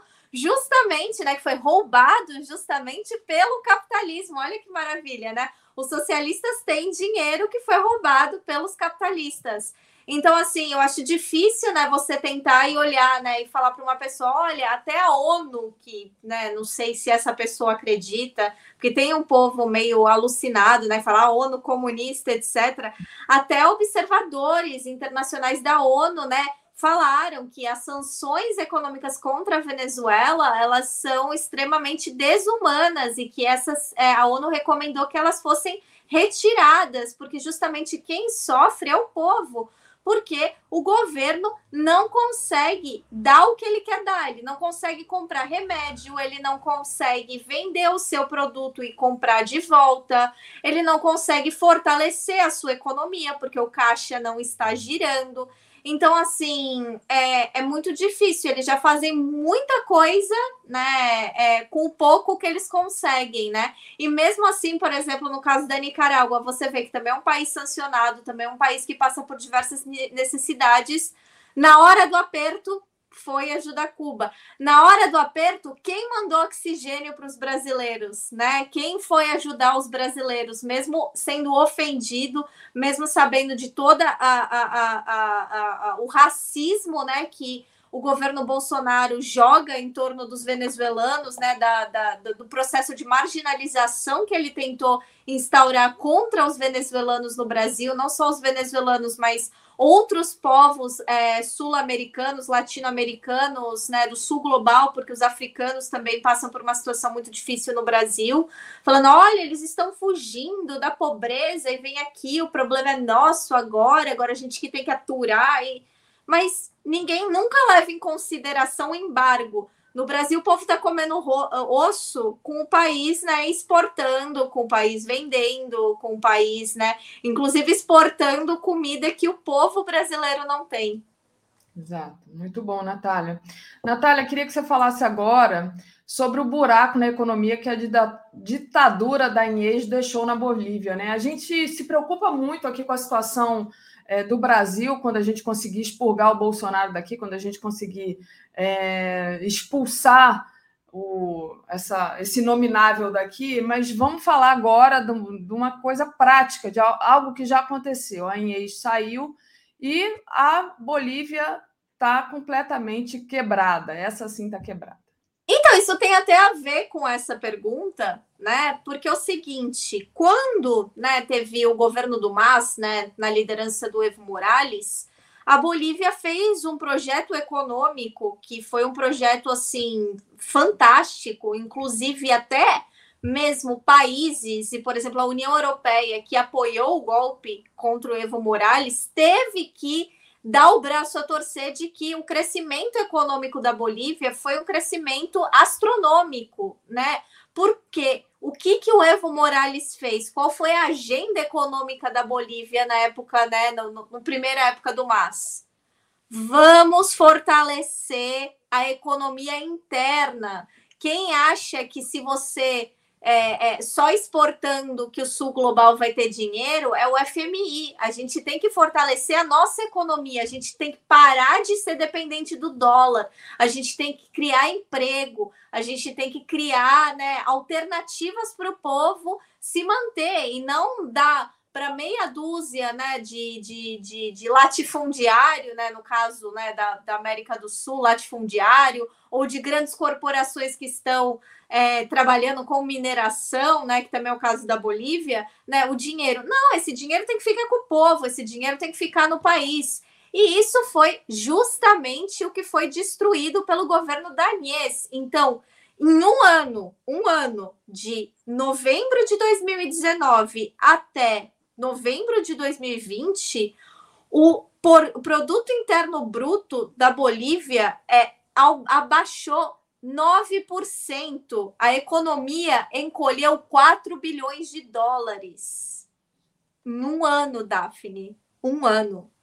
Porque justamente né, é, é, é, é o projeto que os Estados Unidos têm para a América do Sul para a América Latina. Se você não vender, se você não exportar, se você não continuar agindo literalmente como a nossa fazendinha, o nosso quintal, é, um lugar onde a gente continua, né? expropriando vocês do que vocês têm de riqueza, em vez de vocês conseguirem aproveitar dessa riqueza, vocês vão morrer de fome. Então a Agnes começou a destruir justamente o projeto de fortalecimento da economia interna da Bolívia e começou a querer vender geral, começou a querer exportar, começou a parar de investir. O governo investe em várias né, empresas é, estatais que fazem de tudo na Bolívia. Agora eles novamente eles voltaram a fazer isso. Inclusive eles estão com um planejamento que eu achei maravilhoso. Eu espero que é, o pessoal do Brasil aprenda né, muito com, essa, com esse projeto, que seria muito bom, que é justamente o governo boliviano né, está criando estatais para fazer, para manufaturar produtos de necessidade básica, porque assim o preço vai ser sempre controlado pelo Estado. E aí, quando pode ter é, flutuações no mercado, mas esse produto você não vai mexer no preço, porque esse produto não está sendo dolarizado, esse produto não está se, é, sujeito a essas flutuações do mercado. Então, assim, é, foi muito difícil né, o que a, esse, esse déficit que a Anies deixou no governo boliviano, né, deixou um, um déficit fiscal de 12,7%, né? E eles paralisaram simplesmente 5 mil projetos estatais né, de fortalecimento econômico em um período de um ano. Então, você falou, a gente tem medo desse rombo e não sei o quê.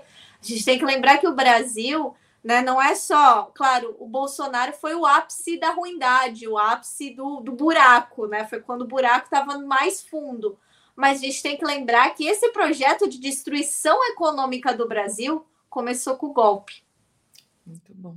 Exatamente. Porque é justamente o que o ministro de Economia boliviano, né, o Ai, cadê o nome dele aqui que eu tenho anotado? Ah, Marcelo Montenegro, desculpa, gente. O Marcelo Montenegro falou que é o plano, né, justamente dos Estados Unidos é parar esse crescimento econômico dos países é, latino-americanos. Então a gente nunca pode esquecer, a gente nunca pode ignorar né, esses, esses fatores quando a gente pensar na situação econômica do Brasil e pensar também novamente nos motivos pelo que é, é, fizeram né, toda essa armação, esse cambalacho para retirar a presidenta Dilma do poder, para destruir tudo né, o que o PT construiu no Brasil em 12, é, é, é, em, em 12 anos de governo. E aí a gente também tem que lembrar que, assim como a Bolívia até agora né, está falando, estamos reconstruindo, né, isso também é uma coisa muito importante. A gente tem que lembrar que o presidente Lula, né, que vai ser eleito pensamento positivo, jogando para o universo, ele vai ser eleito, é, ele não vai pegar e falar, ah, vamos começar projetos. Ele vai ter que começar a reconstruir muita coisa, né? E apagar muitos incêndios. Então, isso é muito importante que as pessoas tenham em mente que a vida né, não, não, não, não vai mudar do dia para a noite. É, tudo é um projeto, tudo é construção, e é claro que é necessário né, o apoio de todo mundo no momento de reconstrução. Muito bom, Natália. É porque para destruir é rapidinho, né? Você vê um ano, Daphne, um é. ano. Um ano, 4 bilhões, assim, ó. Claro, a gente sabe, ninguém aqui é idiota, né? Tipo, ai, mas é só porque ela é burra e tomou decisão baseada nos Estados Unidos. Não, gente, claro, né? Teve corrupção, teve várias outras coisas que ainda estão sendo investigadas dentro da Bolívia não que a gente também não possa falar que isso também não está acontecendo no Brasil. Vamos lembrar dos sigilos, né? Vamos lembrar né, de várias coisas que vão ter que começar a aparecer na superfície depois né, do, do, do, do da saída, da retirada do Bolsonaro do poder, né? por que, que esses rumbos aconteceram. E é justamente o que a Bolívia está fazendo agora, né? Descobrindo de onde né, vieram esses rumbos e, obviamente, tentando fortalecer novamente, voltar com esses projetos é, é, para é, reaquecer a sua economia. E eles cons estão conseguindo, eles estão conseguindo. A Bolívia teve o menor índice inflacionário de toda a América do Sul. Então, vamos lembrar quando o Bolsonaro, né? É porque a Argentina, porque a Argentina, que não tem um governo é, abertamente socialista, vamos lembrar, né, que o governo da Argentina é um governo de coalizão, é um governo, né, de muitas, né, vozes políticas diferentes, né? É, falar da inflação da Argentina, que está passando por essa situação do FMI, etc., é uma outra história. A gente tem que falar, e a Bolívia? que tem um governo abertamente socialista, né, um MAS, né, o movimento ao socialismo, e está lá conseguindo, né, cobrir o rombo da golpista e ainda assim fortalecer a sua economia interna, porque eles continuaram, inclusive falaram que fortaleceram esse projeto deles de desdolarização da economia. Então, é, é, é, muito interessante a gente olhar e pensar e aprender. Eu sempre falo isso, gente, não tentem aprender ai, com, com, com Europa, com Estados Unidos, com Canadá. Não, gente, tem que aprender justamente com quem está do lado, com quem está junto e com quem tem uma realidade mais parecida com a do Brasil. Muito bom, Natália. Pedindo já um corte aí da sua fala, muito importante. É, e até também essa perspectiva de que destruir é rápido, mas que um governo de esquerda tem sim a capacidade de reconstruir, né?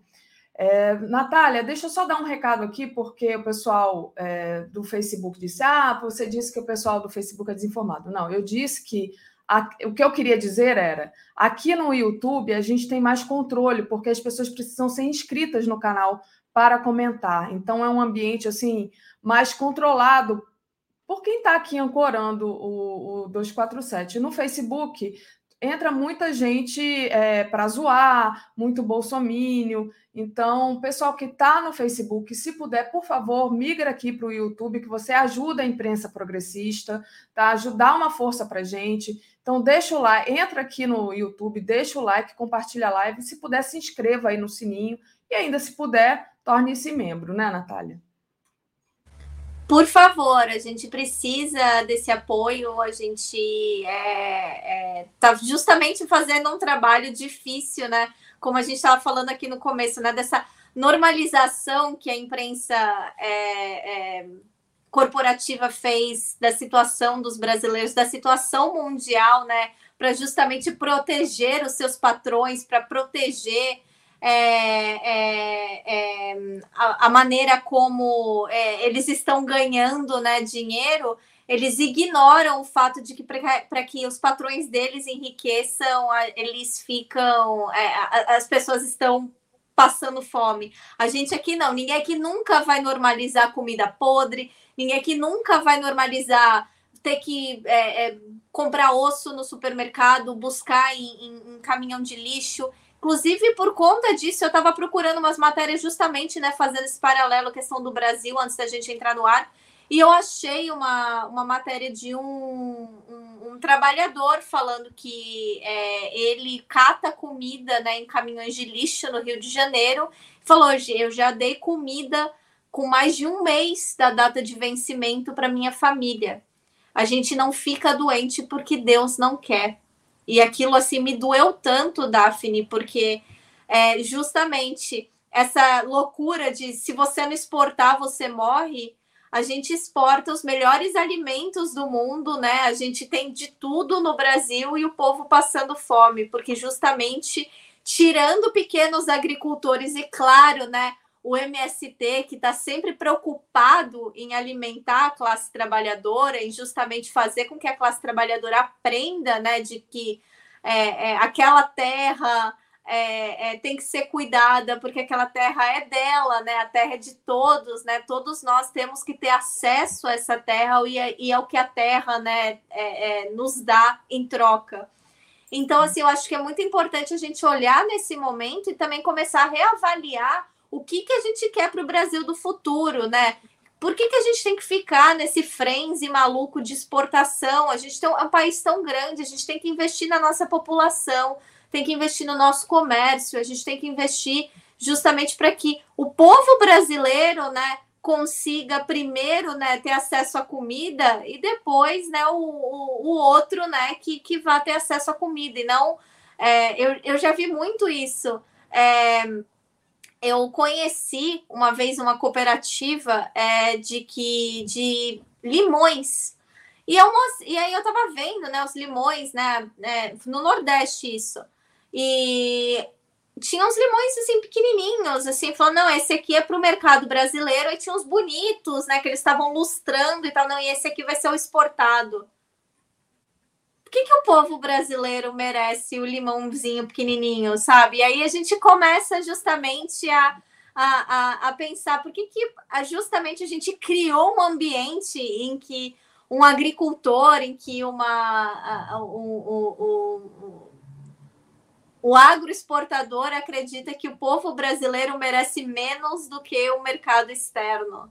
E mesmo assim, a gente pagando uma fortuna na comida, porque todo o preço é controlado em dólar, etc. Então, assim, são vários debates que a gente tem que começar a fazer e, e fazer de maneira fácil, didática, porque isso aqui não é a gente claro, a gente está falando de economia, mas isso aqui não é. Isso aqui é o dia a dia de todo mundo, isso aqui é a vida de vocês, é a minha vida, né? Por que, que eu tenho que comer pior do que o gringo lá fora? E o gringo lá fora muitas vezes está pagando, mesmo convertendo, isso está acontecendo às vezes aqui, eu vejo isso. Mesmo convertendo, tem alimentos que estão mais baratos, comidas é, que vêm do Brasil aqui do que no Brasil. Então, assim, a gente tem que começar a ter um maior controle disso e pedir que o governo né, tenha um controle maior desse preço de alimentos, justamente porque quem mais sofre com essas altas e baixas é, são os trabalhadores mais é, men menos remunerados, né? São os trabalhadores, eu não gosto de falar classe baixa, eu acho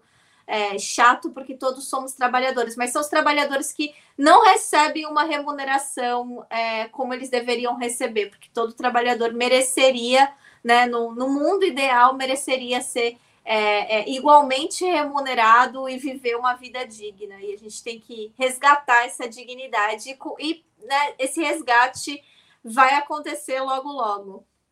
Muito bom, Natália. É isso aí preço do leite está R$ reais aqui no Brasil, gente, que absurdo. Olha, deixa eu ler aqui antes de você se despedir da gente. A Cândida Maria Monteiro enviou aqui um super sticker, obrigada. A Malu Papo de Cozinha pede, Natália, explica de forma mais detalhada o porquê dos embargos de Cuba Venezuela para ficar didático e a gente compartilhar o corte, grata. Então fica a dica aí para a Natália fazer um vídeo é, detalhadinho sobre isso. Acho que a fala de hoje foi muito importante também, mas se quiser fazer um outro, muito bom aqui tá a dica da Malu. Márcio Matos, diga ao gado para dar um Google a respeito dos embargos na Venezuela. E ele diz: 31 toneladas de ouro de reservas da Venezuela, da Venezuela bloqueadas, roubadas pelo Reino Unido. Natália, te agradeço demais. Queria que você só falasse para a gente o que vai rolar daqui a pouquinho aí no, Hoje, hoje eu já vou avisar, né? Porque algumas pessoas olharam, já teve um pessoal na rede social falou: ah, vocês são parentes, eu vou entrevistar o, o Vladimir Urban.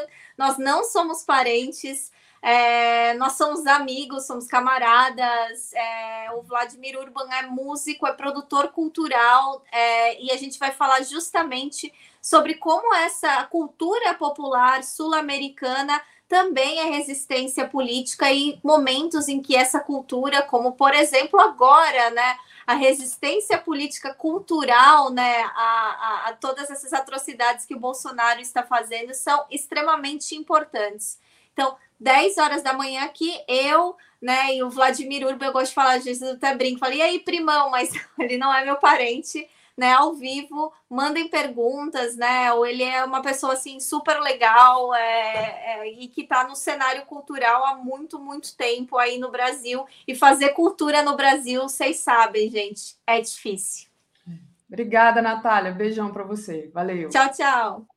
Deixa eu ler aqui agradecer ao Gilberto Cruvinel, que não é parente da Tereza Cruvinel. Os governos golpistas Temer e Inominável venderam os armazéns públicos usados para manter os estoques reguladores que controlavam o preço dos alimentos. É isso mesmo. Então, agora trazendo aqui. Comentário de Tereza Cruvinel. Bom dia, Tereza, tudo bem? Bom dia.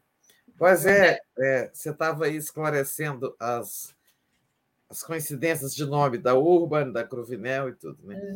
É. É, mas é claro que tanto os Urban como os Cruvinel, esses nomes assim, de origem é, estrangeira, né, de imigrantes, é, eles têm raízes comuns num passado muito distante, né? Depois se espalharam no Brasil e, e geram ramos diferentes, né? É, mas vamos lá. Bom dia, comunidade também, que eu só dei bom dia para a Daphne. bom dia, Bom dia a todos e todas. Entrando direto no assunto assim. É, é, isso, não, você tem razão. O meu é que, assim, não tem jeito, sabe, Tereza? Porque Vital Brasil é inventado, né? Então, quem é Vital Brasil é meu parente, não tem jeito. E o Aston, é, que é inglês, né? Mas, é. apesar da minha família ser italiana, todo mundo que eu conheço o Aston aqui no, no Brasil é meu parente. Então, se tiver um Aston aí, levanta o dedo que é meu parente. Muito bom, Tereza. É mesmo, né? É. é. Porque, Porque depende... é mais raro, né? Se bem que eu achava que Grovinel também eu nunca tinha ouvido, é, só você mesmo, né? Que é pois é, aí depende da imigra... do tempo da imigração. É. Por exemplo, uma família que veio como os Cruvinel em 1750, ela já se espalhou muito e criou vários núcleos, ramos, né? Uhum. Aston é, deve ser uma imigração mais recente, então é um tronco ainda muito unido. Com é. o passar das décadas, você vai depois ter Aston lá em São Paulo, outro no Nordeste, outro no Rio. Depois eles vão é. se espalhando, né?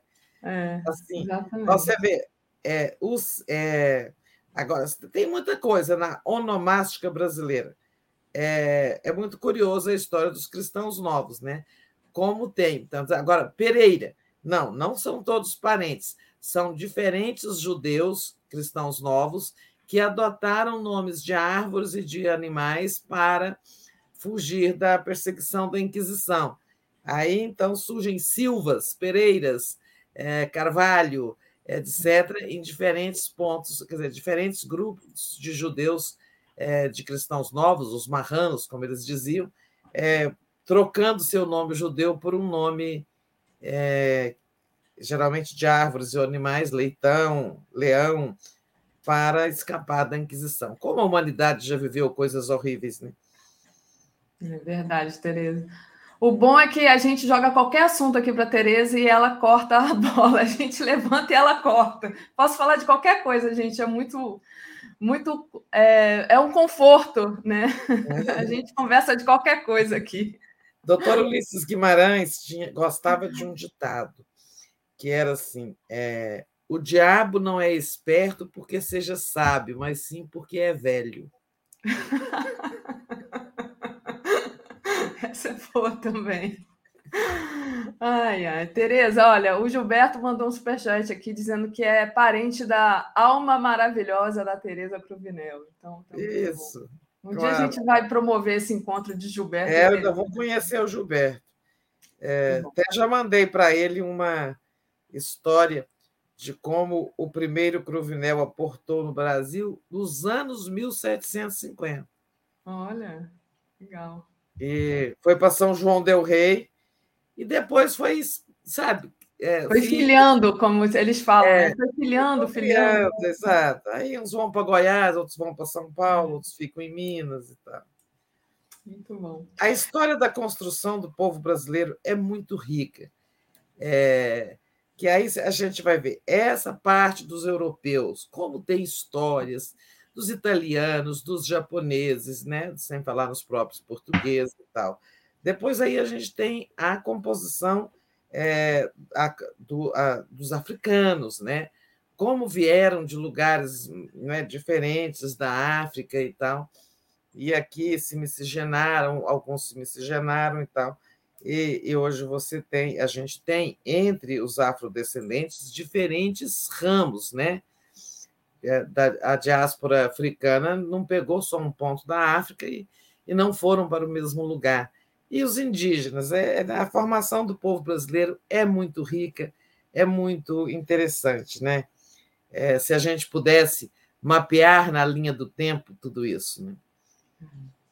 Viva o povo brasileiro! Assim, Viva o povo brasileiro! Vamos lá, Tereza. Vamos falar da pesquisa da Datafolha, né? O Lula manteve a liderança, estava todo mundo na expectativa dessa pesquisa, com uma amostragem enorme, né? Bolsonaro se mexeu um pouquinho. Queria que você trouxesse aí alguns detalhes que você considera importantes dessa pesquisa, Tereza. Pois é, gente, essa pesquisa é assim, se a gente olha ela pelo nacional, assim, no bloco, a leitura geral é assim.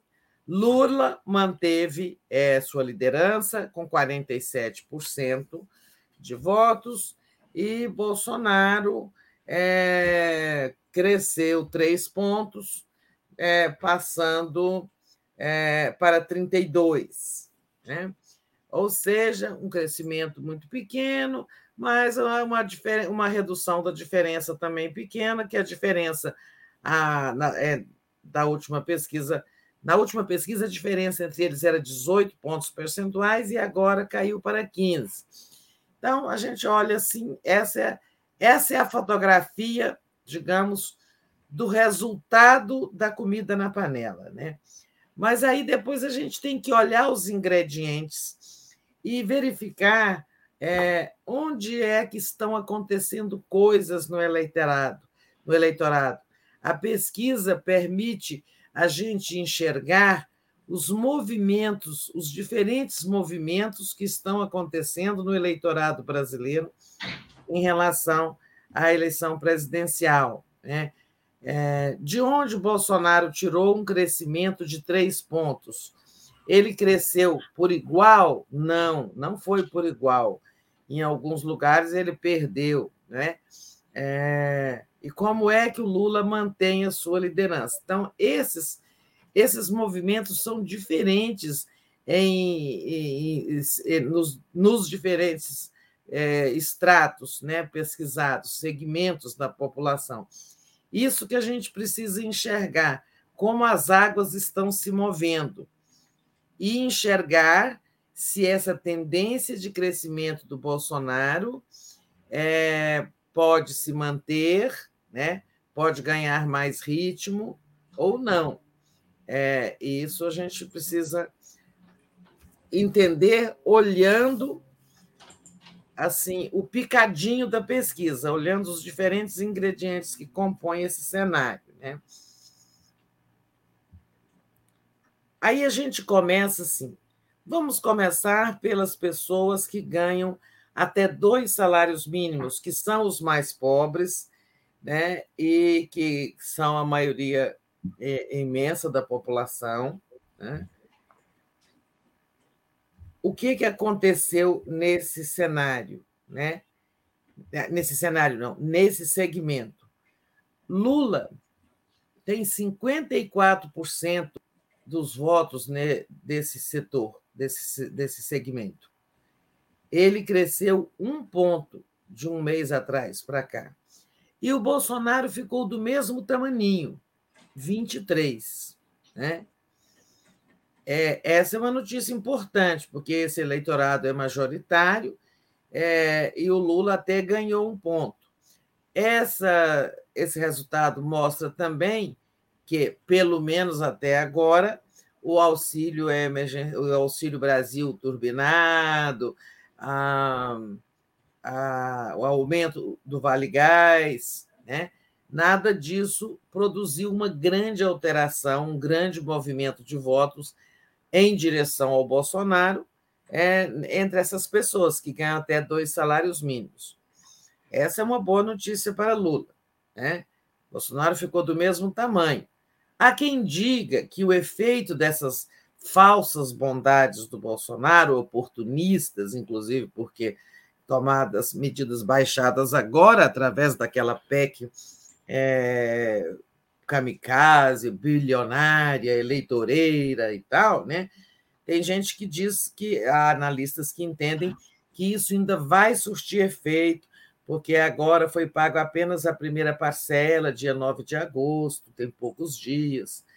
Mas há quem diga assim também, bom, mas está tendo inflação, pelo menos de alimentos, embora tenha havido deflação em julho, diz que vai haver em agosto também, mas essa deflação está vindo ali dos combustíveis. Alimentos não baixaram de preço, não. Então, é, os 600 reais já chegam desvalorizados. Eu tendo a acreditar mais nisso sabe? Que o cenário não vai mudar nesse segmento aí. O Lula vai continuar reinando e o Bolsonaro pode crescer alguma coisa aí, mas residual. Né?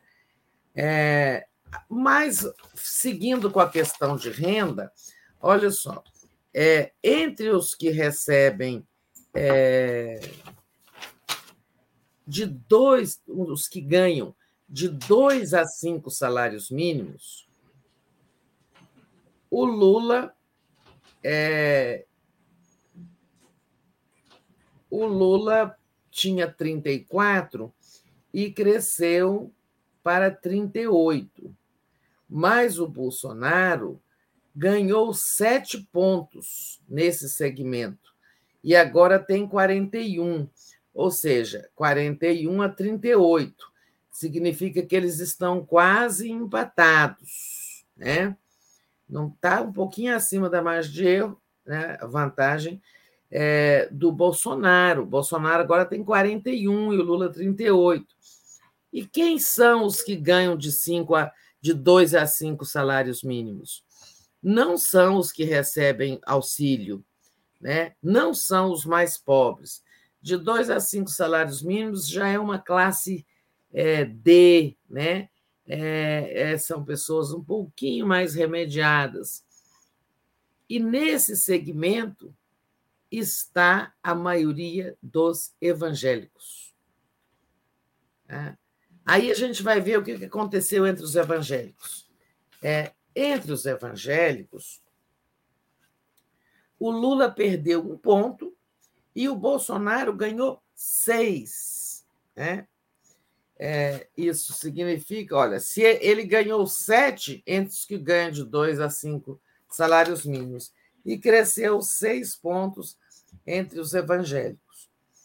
É, logo, a campanha que está surtindo efeito é essa campanha suja, baixa, né, que tem a Michelle Bolsonaro como protagonista, né, movida a fake news de que o Lula vai fechar templos evangélicos, associá-lo a trevas, demônio, essas coisas, essa baixaria toda, né? Porque esses evangélicos, né, esse segmento, você vê que o crescimento do Lula, do Bolsonaro, entre os evangélicos é praticamente o mesmo crescimento que ele teve entre os que ganham é, de dois a cinco salários mínimos.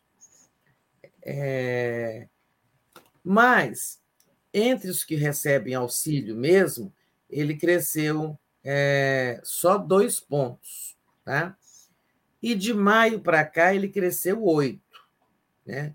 Quando se olha de maio, ou seja, ele vem crescendo aos pouquinhos entre os que ganham auxílio. Ainda não produziu um grande resultado, mas se continuar produzindo, né, já começa a preocupar. Né? O Bolsonaro também ele reconquistou muitos eleitores arrependidos, eleitores dele de 2018. É, na pesquisa é, é, anterior, ele tinha 56% de, de votos entre esses eleitores, entre os que votaram nele em 2018. Agora esse potencial, é, esse percentual subiu para 63. Ou seja, o Bolsonaro está reconquistando a, uma parcela dos arrependidos, né? É, a Michele atua junto aos evangélicos, é muito de olho também na conquista do voto feminino. Né? Ela é mulher e ela é evangélica. Então, ao falar para os evangélicos, ela atinge o pessoal também que ganha de dois a cinco salários mínimos. E entre os evangélicos, as mulheres são maiorias que vão à igreja, sabe, frequentam o culto todo dia, etc. Entre as mulheres, o que, que aconteceu? Né? O Lula cresceu um ponto, de 46 para 47, e o Bolsonaro cresceu dois, né? de 27 para 29. Não é nada, não é nada, mas a gente tem que pensar o seguinte: alguma coisa está calando na, na alma das mulheres, ou pelo menos em algum segmento de renda, de classe ou de religião. Ele conquistou dois e o Lula conquistou um. Então, esses movimentos é que eu chamo a atenção que a gente precisa é, enxergar né, o que está acontecendo. Entre os homens, o Lula tem 51, o Bolsonaro 39. Né? É, a posição do Bolsonaro é bem melhor do que entre as mulheres, que ele tem só 29 agora. Então, ele tem 10 pontos a mais é, a, a, entre os homens em comparação com as mulheres. A grande notícia para o Lula é que ele tem, continua tendo 51% dos votos válidos, né? e que isso indica a possibilidade de vitória no primeiro turno. Né? Bolsonaro tem só 35% dos votos válidos. Agora, esse 51 é uma, é uma folga muito estreita, né? Qualquer movimento, trepidação de última hora pode tirar essa vitória de primeiro turno. Então, o Lula precisaria estar com 52, 52,5, para ter, assim, cravar, sabe, a certeza da, da vitória, da possibilidade de vitória em primeiro turno. E essa é a estratégia que ele está perseguindo, depois nós vamos falar disso, a estratégia de ampliar a votação dele, a vantagem que ele já tem sobre o Bolsonaro no Sudeste. Né? Tem que crescer no Sudeste para ampliar essa possibilidade de vitória no primeiro turno e acabar logo com isso. Né? O que mais que eu poderia falar? É, no mais, Lula continua liderando no Nordeste, 57 a 24, no Sudeste, 44 a 32. Agora, o Bolsonaro, Bolsonaro lidera no Sul, 49 a 43. Quase no empate técnico, mas o Bolsonaro está liderando no Sul. Está liderando no Centro-Oeste, 42 a 36. E no Norte, 43 a 41. Aí é um empate técnico, né? Então, é de se ver que tem três regiões em que ele lidera, mas são regiões que é, têm um percentual da população muito menor, né? Centro-Oeste, por exemplo, onde ele tem né, 42 a 36, é, tem 7% da população, o Norte tem 4% da população. Né?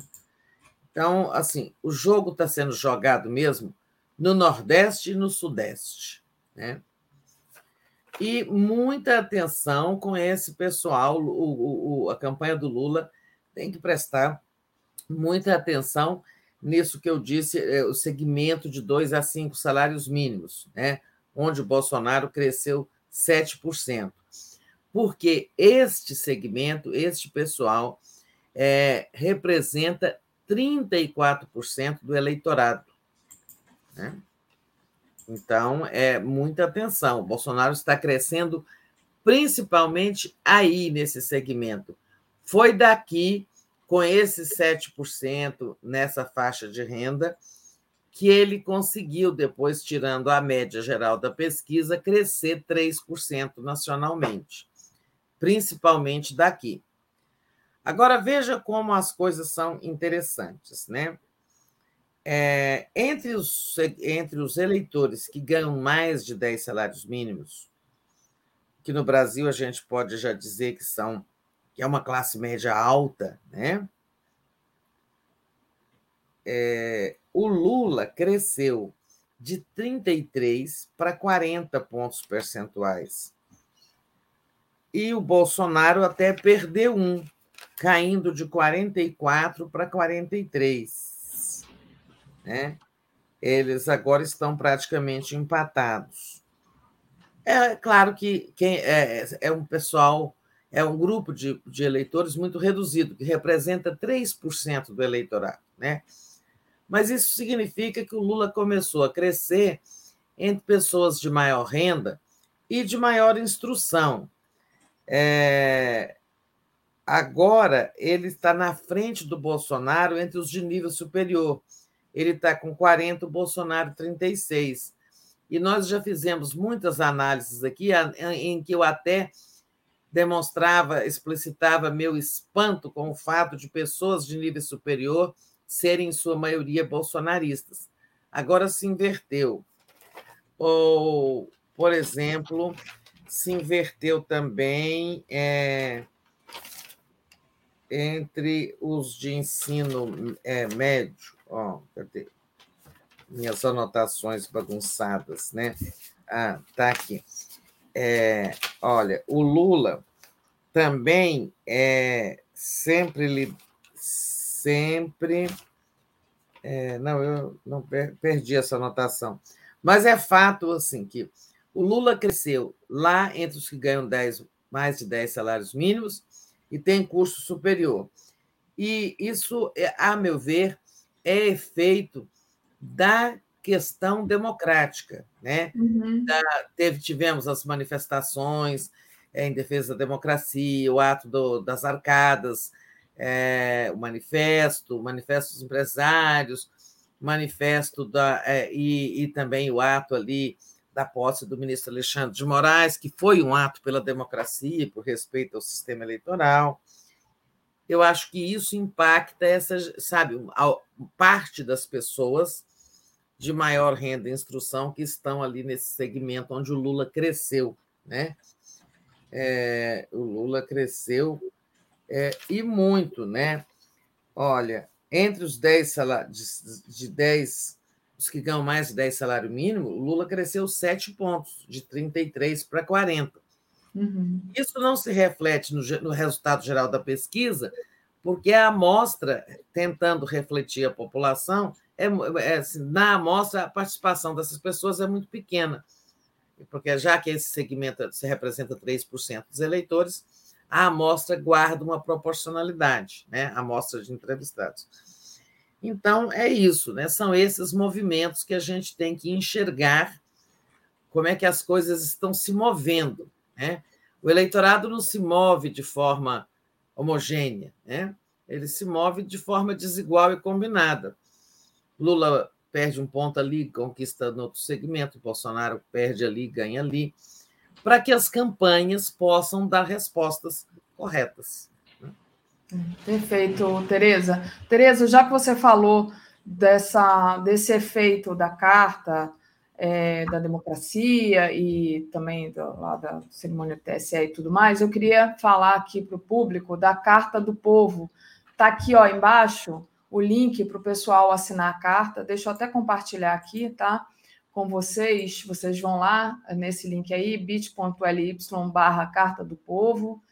Mostrar aqui, eu, eu já assinei, mas eu abri aqui no computador. Ah, ainda tem que assinar. É do Eduardo Moreira, que, assim, é do Eduardo é. Moreira, não, que ele É um ele, ele organizou, né? É, é. Então tá aí, tá? Quem não assinou ainda, assine a Carta do Povo, também outra carta importante. Claro que a gente sabe que ir para a rua, mobilização social é muito importante, mas está aí, ajuda, não atrapalha, é muito, muito legal esse movimento.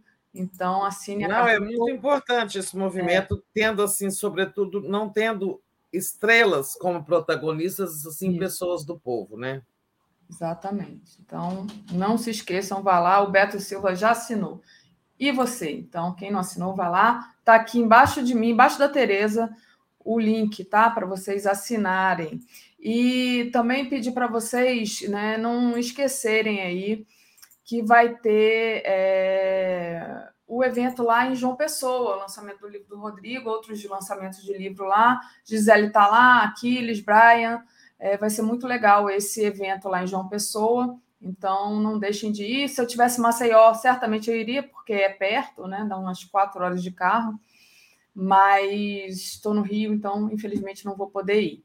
Mas quem estiver por ali, apareça lá, que vai ser muito legal. Tereza, agradecer também aqui ao Gilberto Cruvinel, né, nosso primo predileto.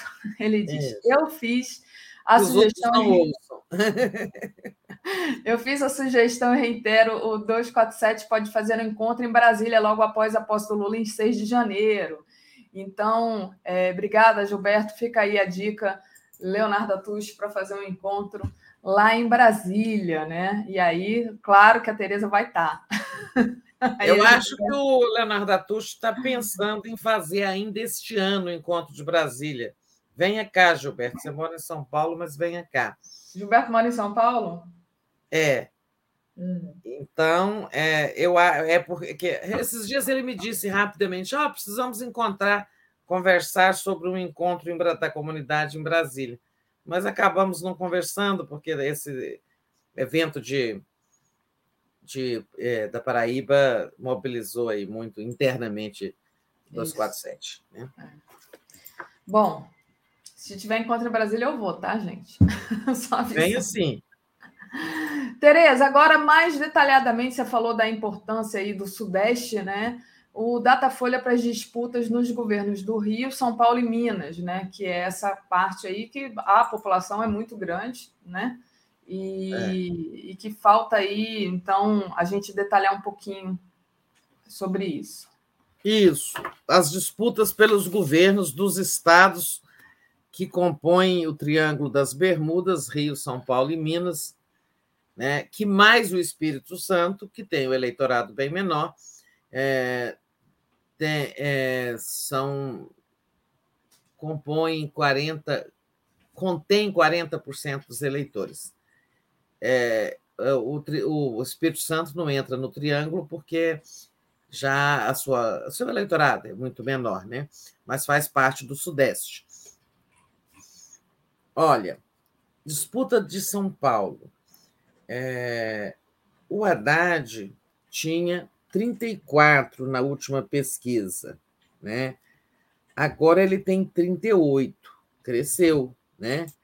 Cresceu, principalmente lembrando que o Márcio França saiu da disputa, né? Ah, o Datafolha, inclusive, disse que não se deve comparar porque aquele quadro era outro, né? Tinha o Márcio França como candidato. Fato é que hoje o Bolsonaro tem. Hoje o Haddad tem 38. O Tarcísio, candidato do Bolsonaro, Tarcísio Freitas, tem 16 e o Rodrigo Garcia tem 11. Na última pesquisa, é, o Tarcísio e o Rodrigo, do PSDB, estavam empatados em 13%. Então, quem cresceu foi o bolsonarista Tarcísio o Tucano é, Rodrigo até encolheu dois pontos. O que está apontando assim: se houver segundo turno, é muito mais provável que ele seja entre Haddad, candidato do Lula, e Tarcísio, candidato do Bolsonaro, reproduzindo a polarização nacional. Né? É isso que está acontecendo. Mas é, tem a possibilidade de crescimento do, do, do Haddad, se ele continuar numa trajetória de crescimento, tem uma hipótese é, de, de, vitória em primeiro turno, mas que não é muito não está tão desenhada como para o Lula. Né? Rio de Janeiro. Rio de Janeiro, o Castro, Cláudio Castro, candidato do Bolsonaro, tem 26, o Freixo, candidato do Lula, 23. Isso é um empate técnico, né? É, como eles estavam em 1 de julho, o Castro tinha 23 e o Freixo 22. Então, significa que o Freixo cresceu só um ponto e o Castro cresceu três. Olha, o bolsonarismo no Rio não é brincadeira. Então, tem que trabalhar muito no Rio lá para melhorar essa situação. Eu não estou falando do Rodrigo Neves, que está com seis, é, e nem de outros candidatos, porque a polarização no Rio também é como em São Paulo. São Paulo até tem um equilíbrio maior, porque o, Garcia tem 11 pontos, mas no Rio, não. A polarização agora se estabeleceu clara entre o candidato Castro, governador atual, apoiado pelo Bolsonaro, e o, Freixo, apoiado pelo Lula, por uma frente de esquerda. Então, as coisas lá no Rio, é, assim, esse empate técnico está é, tá desfavorável ao candidato do Lula, ligeiramente, dentro da margem de erro. Mas ali vai ter segundo turno. Né? Ali é, é, tá, não tem hipótese de o Cláudio Castro ganhar em primeiro, ou o Freixo. Está muito dividido, então é, ali a disputa vai ser acirrada daqui até o dia 2 de outubro. Em Minas Gerais, que tem né, toda aquela mística, Minas, aqui que as eleições presidenciais se decidem, quem ganha aqui ganha no Brasil, etc. Né? É, em, na última pesquisa, o Zema, que é o atual governador, Romeu Zema, tinha 48, e o Calil, Alexandre Calil, ex-prefeito de Belo Horizonte, apoiado pelo Lula, tinha 21. Né? Agora o Zema tem 41 e o Calil 23. Quer dizer, o Calil deu uma melhorada de dois pontos e o Zema deu uma encolhida de sete, mas disputa apertada, né? Disputa muito apertada também, por isso Lula até em Belo Horizonte ontem fez aquele comício grande no centro de Belo Horizonte onde chamou o Bolsonaro de desequilibrado mental, de uma pessoa sem condições psicológicas de governar um país, sem empatia, insensível e tudo mais, e prometeu uma nova independência do Brasil. Enquanto Bolsonaro vai fazer ato golpista na praia de Copacabana no dia 7 de setembro, Lula está dizendo que a nova independência do Brasil é aquela em que todos possam comer, em que tenha, não tenha racismo, né, onde não tenha é, violência contra mulheres, negros, indígenas, essas coisas todas. Um país de pessoas que se ajudem. Né? Eu estava. Me lembro de um trecho do discurso dele que ele fala: Eu quero um país em que as pessoas se tratem com delicadeza, com afeto, onde as pessoas se ajudem uns aos outros, sejam solidárias e tal. Porque o Brasil está muito. Nossa, esse bolsonarismo como ele embruteceu o povo brasileiro, né? As pessoas tão ríspidas, né, Daphne? É, e tão insensíveis. Estou dizendo, não é o geral, mas esses sentimentos ruins, é, essas posturas ruins, a impaciência, a grosseria, tudo isso aumentou muito, né? Então, esse é o quadro do Triângulo das Bermudas. Muito bom, Tereza, muito interessante. E, bom, essa pesquisa da Datafolha trouxe muito detalhe, né? E os bolsonaristas não gostaram nada, né? Começaram a chamar de data Lula. Foi a invenção aí do Flávio Bolsonaro. Quando eles não gostam de alguma coisa, eles tentam é, deslegitimar essa coisa, né, Tereza? Não, Exato. Não, e aí, não... tem, aí tem um cálculo golpista nessa. Não é só o ressentimento, a bronca porque a pesquisa deixou o Bolsonaro mal, né? É, tem algo mais do que isso. Eles querem deslegitimar porque isso favorece a estratégia de, de, de contestar é, o resultado eleitoral. né, quando vier a derrota do Bolsonaro. Então, é o seguinte: é, o fato de as pesquisas estarem sempre apontando vitória do Lula tira a força do argumento deles de que houve fraude, né? Porque você pode dizer assim, né? Olha, isso era previsível, esse resultado que as urnas eletrônicas traz já estava desenhado nas pesquisas. Por isso, eles querem agora dizer que as pesquisas são vendidas, são data Lula, como disse o Flávio Bolsonaro, é, e fizeram um movimento, estão dizendo que é, a pesquisa da Lula, porque os bolsonaristas se recusam a responder pesquisa do Datafolha. Né? Agora saíram com essa, é, segundo contou aí a, a Bela Megali numa coluna do Globo. Esse movimento de dizer, não, não, nós, essa pesquisa não vale nada, nós não respondemos, é, ou então por isso que ela é um data Lula, feita só com eleitores do Lula, mas é, não cola, né? porque a gente fez um detalhamento aqui há pouco mostrando Bolsonaro crescendo em alguns setores, sinal de que bolsonaristas responderam sim à pesquisa, né? Mas eles estão dizendo essa, isso aí agora.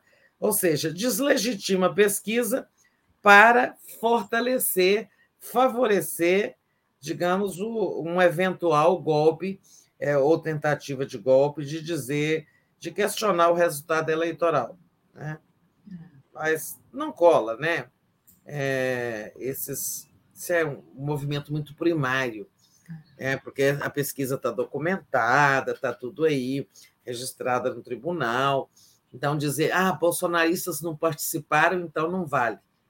E depois, assim, tem muitos institutos, né? É, teve, por falar em muitos institutos, é, é, a pesquisa Datafolha não tem grandes diferenças né, com os outros institutos, mas ela captou, até porque foi feita por último, ela captou melhor esses deslocamentos aí dentro dos diferentes estratos. Daphne. É, verdade, Tereza. E não dá, porque, como você disse, são vários institutos, são várias pesquisas, então, quer dizer, eles não respondem o Datafolha, mas e os outros, né? Todos estão mais ou menos alinhados é. ali no, na vitória do Lula. Tereza, é... não sei se vocês estão escutando, se estão, me perdoem, está um vento danado aqui, parece que vai derrubar o Rio de Janeiro, vai sair voando. E até a Lúcia. É mesmo, mas peraí, deixa eu, parece é. que eu estou ouvindo. É. Uhum. Balança a janela de vidro, assim, sabe? Um negócio impressionante. Eu estou de porta e janela fechada aqui e parece que vai derrubar a janela. E eu, a Lúcia Franco disse que o vento está castigando em Niterói. Imagino, né? Quem está passando agora na ponte. Nem, acho, acho que talvez a ponte tenha até. Aqui é perigoso, né? É. Nossa. Mas, Tereza, voltando aqui à nossa pauta, é, era só para pedir perdão se tiver muito barulho aí. É, voltando à nossa pauta, o Bolsonaro está nervoso, né? Tá. ele tá, ele tá muito nervoso. Ele ficou. Ah, ali... vamos falar agora do assunto que está divertindo as pessoas, né? Isso, né? É a tchutchuca do Centrão. Ele não gosta de ser chamado de tchutchuca do Centrão. Então, gente, não chamem o Bolsonaro de tchutchuca do Centrão. Ontem teve aquele episódio lá do youtuber, né? O, arrancaram, sei lá, do YouTube. Dizem, inclusive, que esse cara é de direita, enfim, mas o descontrole do Bolsonaro ficou ali, é, claro, e não só nesse, nessa, nesse evento, mas também em outros. Ele mandou ah, o povo que tem, interrompeu, cala a boca, não te perguntei nada. Teve uma hora que ele falou assim também ontem: é, tira a mão de mim, mim, ninguém é. põe a mão em mim, assim. Tipicamente uma frase assim do, do, perverso: né? ninguém põe a mão em mim. Eu posso fazer tudo que eu quiser, mas você, ninguém bota a mão em mim. E aí, Tereza, como é que você vê esse nervosismo no Bolsonaro? Não Isso horas depois. é, ah, não, horas depois, não, horas antes de o Lula dizer que ele é um desequilibrado mental. É. É, primeiro mostrou o desequilíbrio mesmo, né? Uma pessoa que não, não sabe lidar né, com as situações. É, o, o, eu nunca vi, né? Ninguém nunca viu um presidente da República é, protagonizar uma cena daquela, né? sair correndo atrás de um manifestante, tentando tomar seu celular, segurar pelo braço. Nunca vimos isso, né? Nunca. Nem ditadores na, durante a ditadura, nem presidentes do Brasil democrático de 85 para cá, nem antes no passado. Olha, isso nunca, eu posso dizer com certeza que o Brasil nunca viu uma cena daquela. Nunca. Né? Agora, fez a festa, né? Tchutchuca do Centrão é, foi a, a, hashtag do ano, dizem na badalação do, do Twitter, né? E, e, piadas mil, né? Nossa, como, como tiveram piadas, né?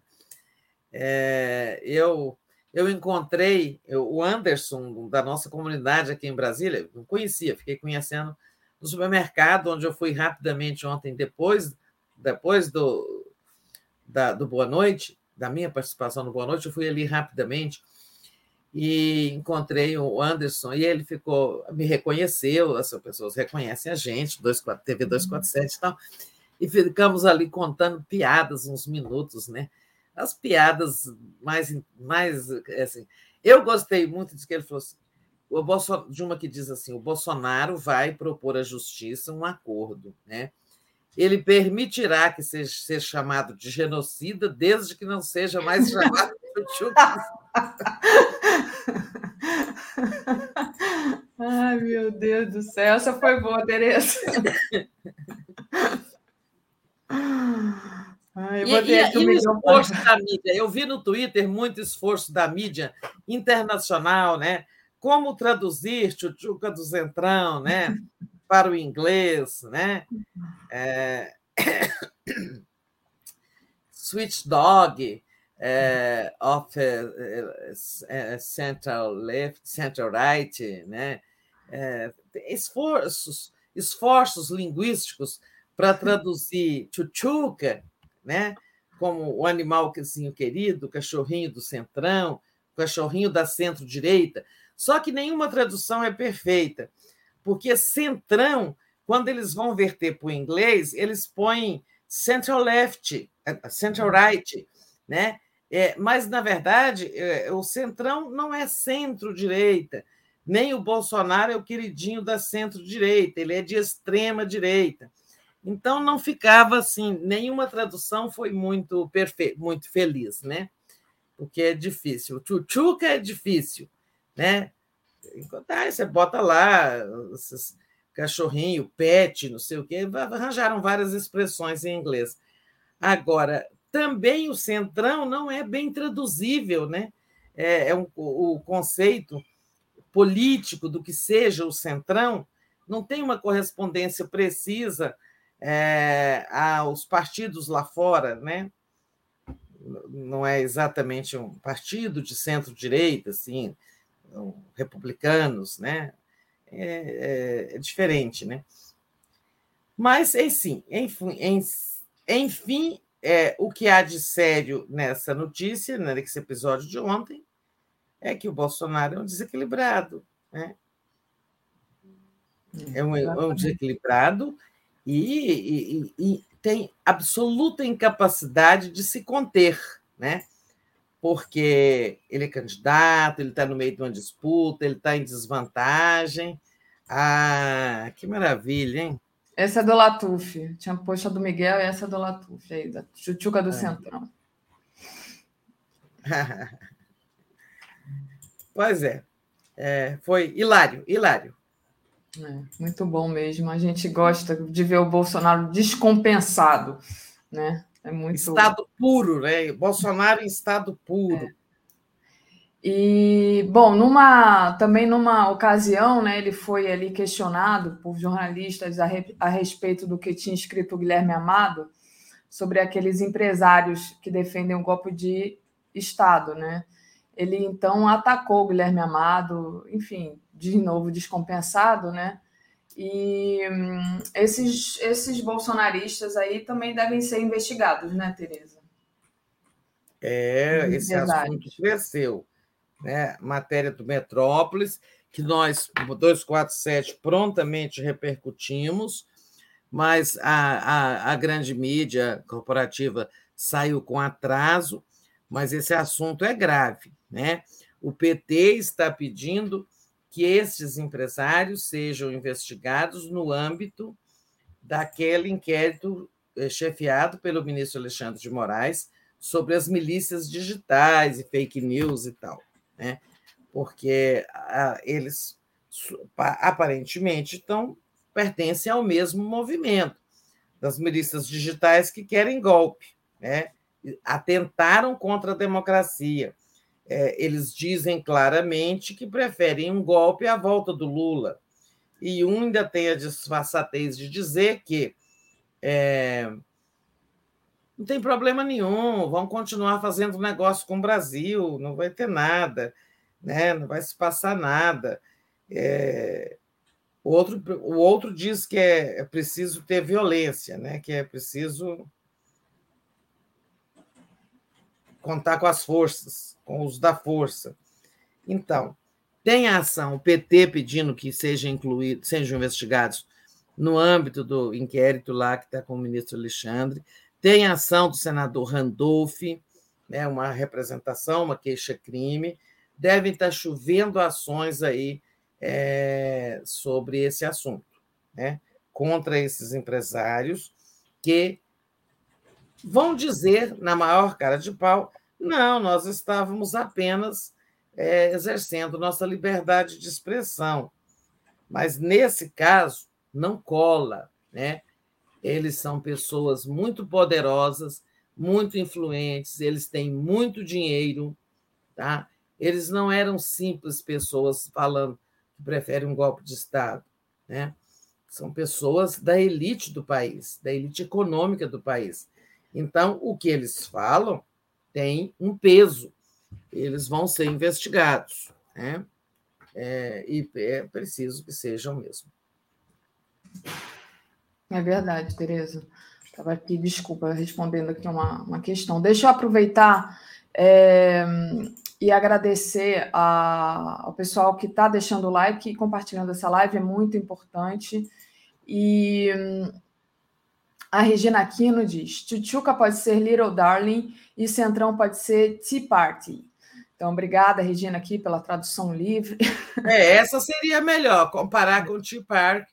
Tea Party é e, e, Chuchu, que ela falou como? Little Darling. Ah, tá. É.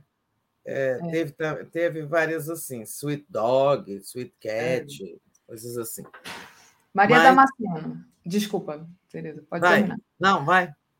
Maria Damasceno diz: Ah, Chuchuca, ah, Chuchuca, vai ali no seu lirão, vai te dar muito colinho e te dar muita atenção. Ela fez uma musiquinha. Ah. Mas é, já tem muitos também, muitos heights por aí, né? O, o Beto Mafra, nunca houve uma tchutchuca presidente.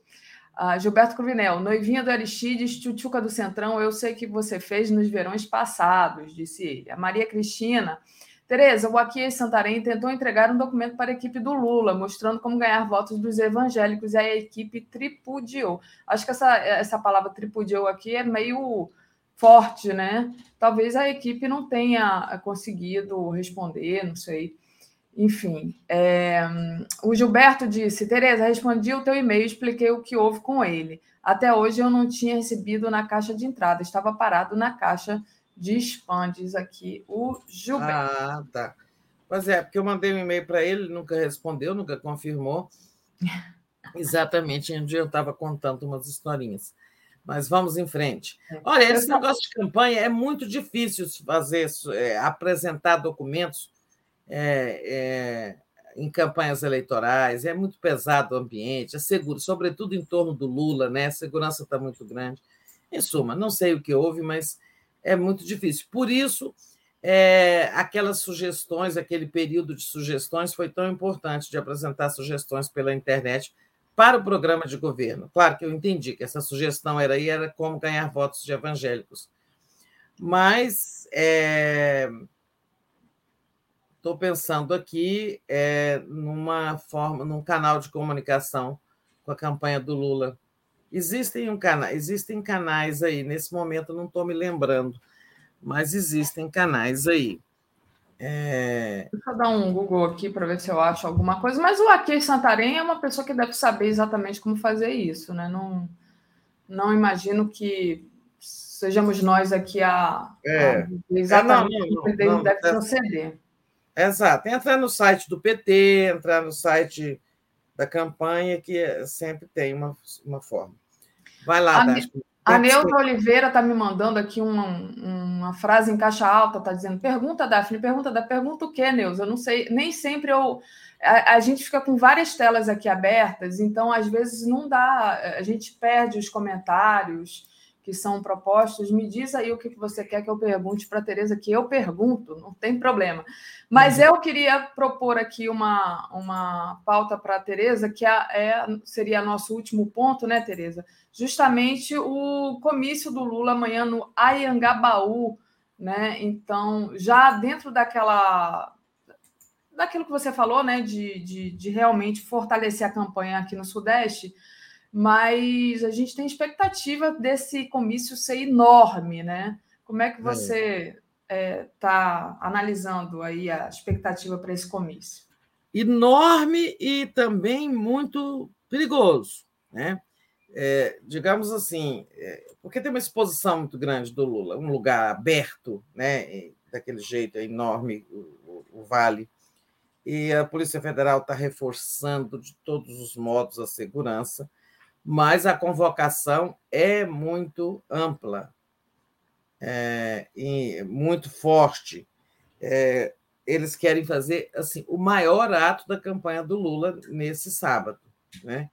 Eu não tenho nada especial para contar, só para registrar isso, é, que po- possamos acompanhar amanhã de manhã esse grande ato lá em São Paulo. Tá, Daphne? Eu deixo para você ler os últimos superchats e a programação. A Maria Cristina pede para convidar o Aquias para uma entrevista. Vou, tá, já está aqui a- anotada a proposta. E a Neuza, que falava, pergunta, Daphne, pergunta. Ela queria saber se o Rodrigo Neves poderia ser vice do Freixo, estando o César Maia inelegível. É, eu acho que não dá mais tempo agora de, de, de fazer esse tipo de. Você acha que dá, Tereza? Não, existe a possibilidade de trocar candidato. É, mas para isso, quem é o vice do Freixo que foi É o registrado? César Maia. Aí ele ficou inelegível. Então, pode sim, isso é viável. Quando o candidato, por exemplo, o candidato a vice, ele renunciou, morreu ou enfrentou problemas judiciais, né, coisas assim, teve a candidatura indeferida, a chapa pode indicar outro. Claro, se houver esse acordo com o Rodrigo Neves, que vamos lembrar, é do PDT do Ciro Gomes. Vamos lembrar, o Ciro Gomes até perdeu um ponto na campanha, na pesquisa Datafolha de ontem. Isso significa que eu não sei se o Ciro vai até o fim, se em algum momento eles po- pode haver alguma coisa ali no PDT, ou se vai apenas acontecer um natural, previsível movimento de voto útil mais para o final da campanha em direção ao Lula. É, o que é difícil ali é por isso. Né? O, embora muita gente eh, haja um bom diálogo ali entre o PT e o Rodrigo Neves, né? É, mas tem esse problema de o PDT ser o partido do Ciro. Né? Não sei se seria viável por isso, por esse motivo.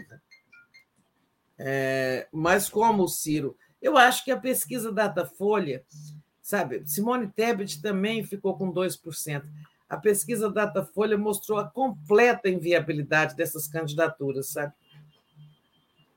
Mas é Verdade. isso. Juridicamente pode, politicamente eu não sei se dá certo. Juridicamente, que eu estava também bem na dúvida. É, a Maria Isabel Carvalho entrou como membro aqui do canal, então bem-vinda, Maria Isabel. Faça como a Maria Isabel, torne-se membro aí no botão tornar-se membro, importantíssimo. Quem não puder tornar-se membro, você pode deixar o like e compartilhar a live, que já nos fortalece bastante. Tereza, hoje, às 10 horas agora, eu tenho veias abertas com a Natália, Cultura Popular Sul-Americana e Resistência. Às 11 horas, Giro das 11, Crise no Bolsonarismo. Agressão no Cercadinho deflagram fim de uma era. 13 horas tem o programa de travesti com a minha amicíssima aqui, que eu amo de paixão, Sara York. Cloroquiners, a ignorância é, Ignoranciocracia na Necrópolis Brasilis. Olha que bonito esse título. Ah. Às 14 horas. Tríptico 247. Às 15 horas, como uma potencial prisão de Trump pode afetar as eleições no Brasil. Às 16 horas, a gente tem o Léo ao quadrado, hoje, sexta-feira, mais cedo. Às 17 horas, a Semana no Mundo. Putin dá o recado: hegemonia americana está em declínio no mundo multipolar. Às 18 horas, os destaques da semana com a Camila França. Às 18h30, a gente tem o Boa Noite 247. 21 horas, entrevista com a Benedita. Benedita da Silva, negros e brancos devem votar em candidatos negros. 22 horas, o dia em 20 minutos, e às 23 horas, a live do Conde. Com isso, Tereza, encerro aqui a nossa participação de hoje. Você ainda tem boa noite para fazer. Então, até para você, até de noite, e eu vou ficando por aqui, Tereza. Então tá, gente, bom fim de semana. Hoje é sexta-feira, né? Hoje bom é fim de semana para todos e todas, para você, Daphne, e eu vejo vocês ainda no Boa Noite. Tchau, tchau. Tchau, beijo.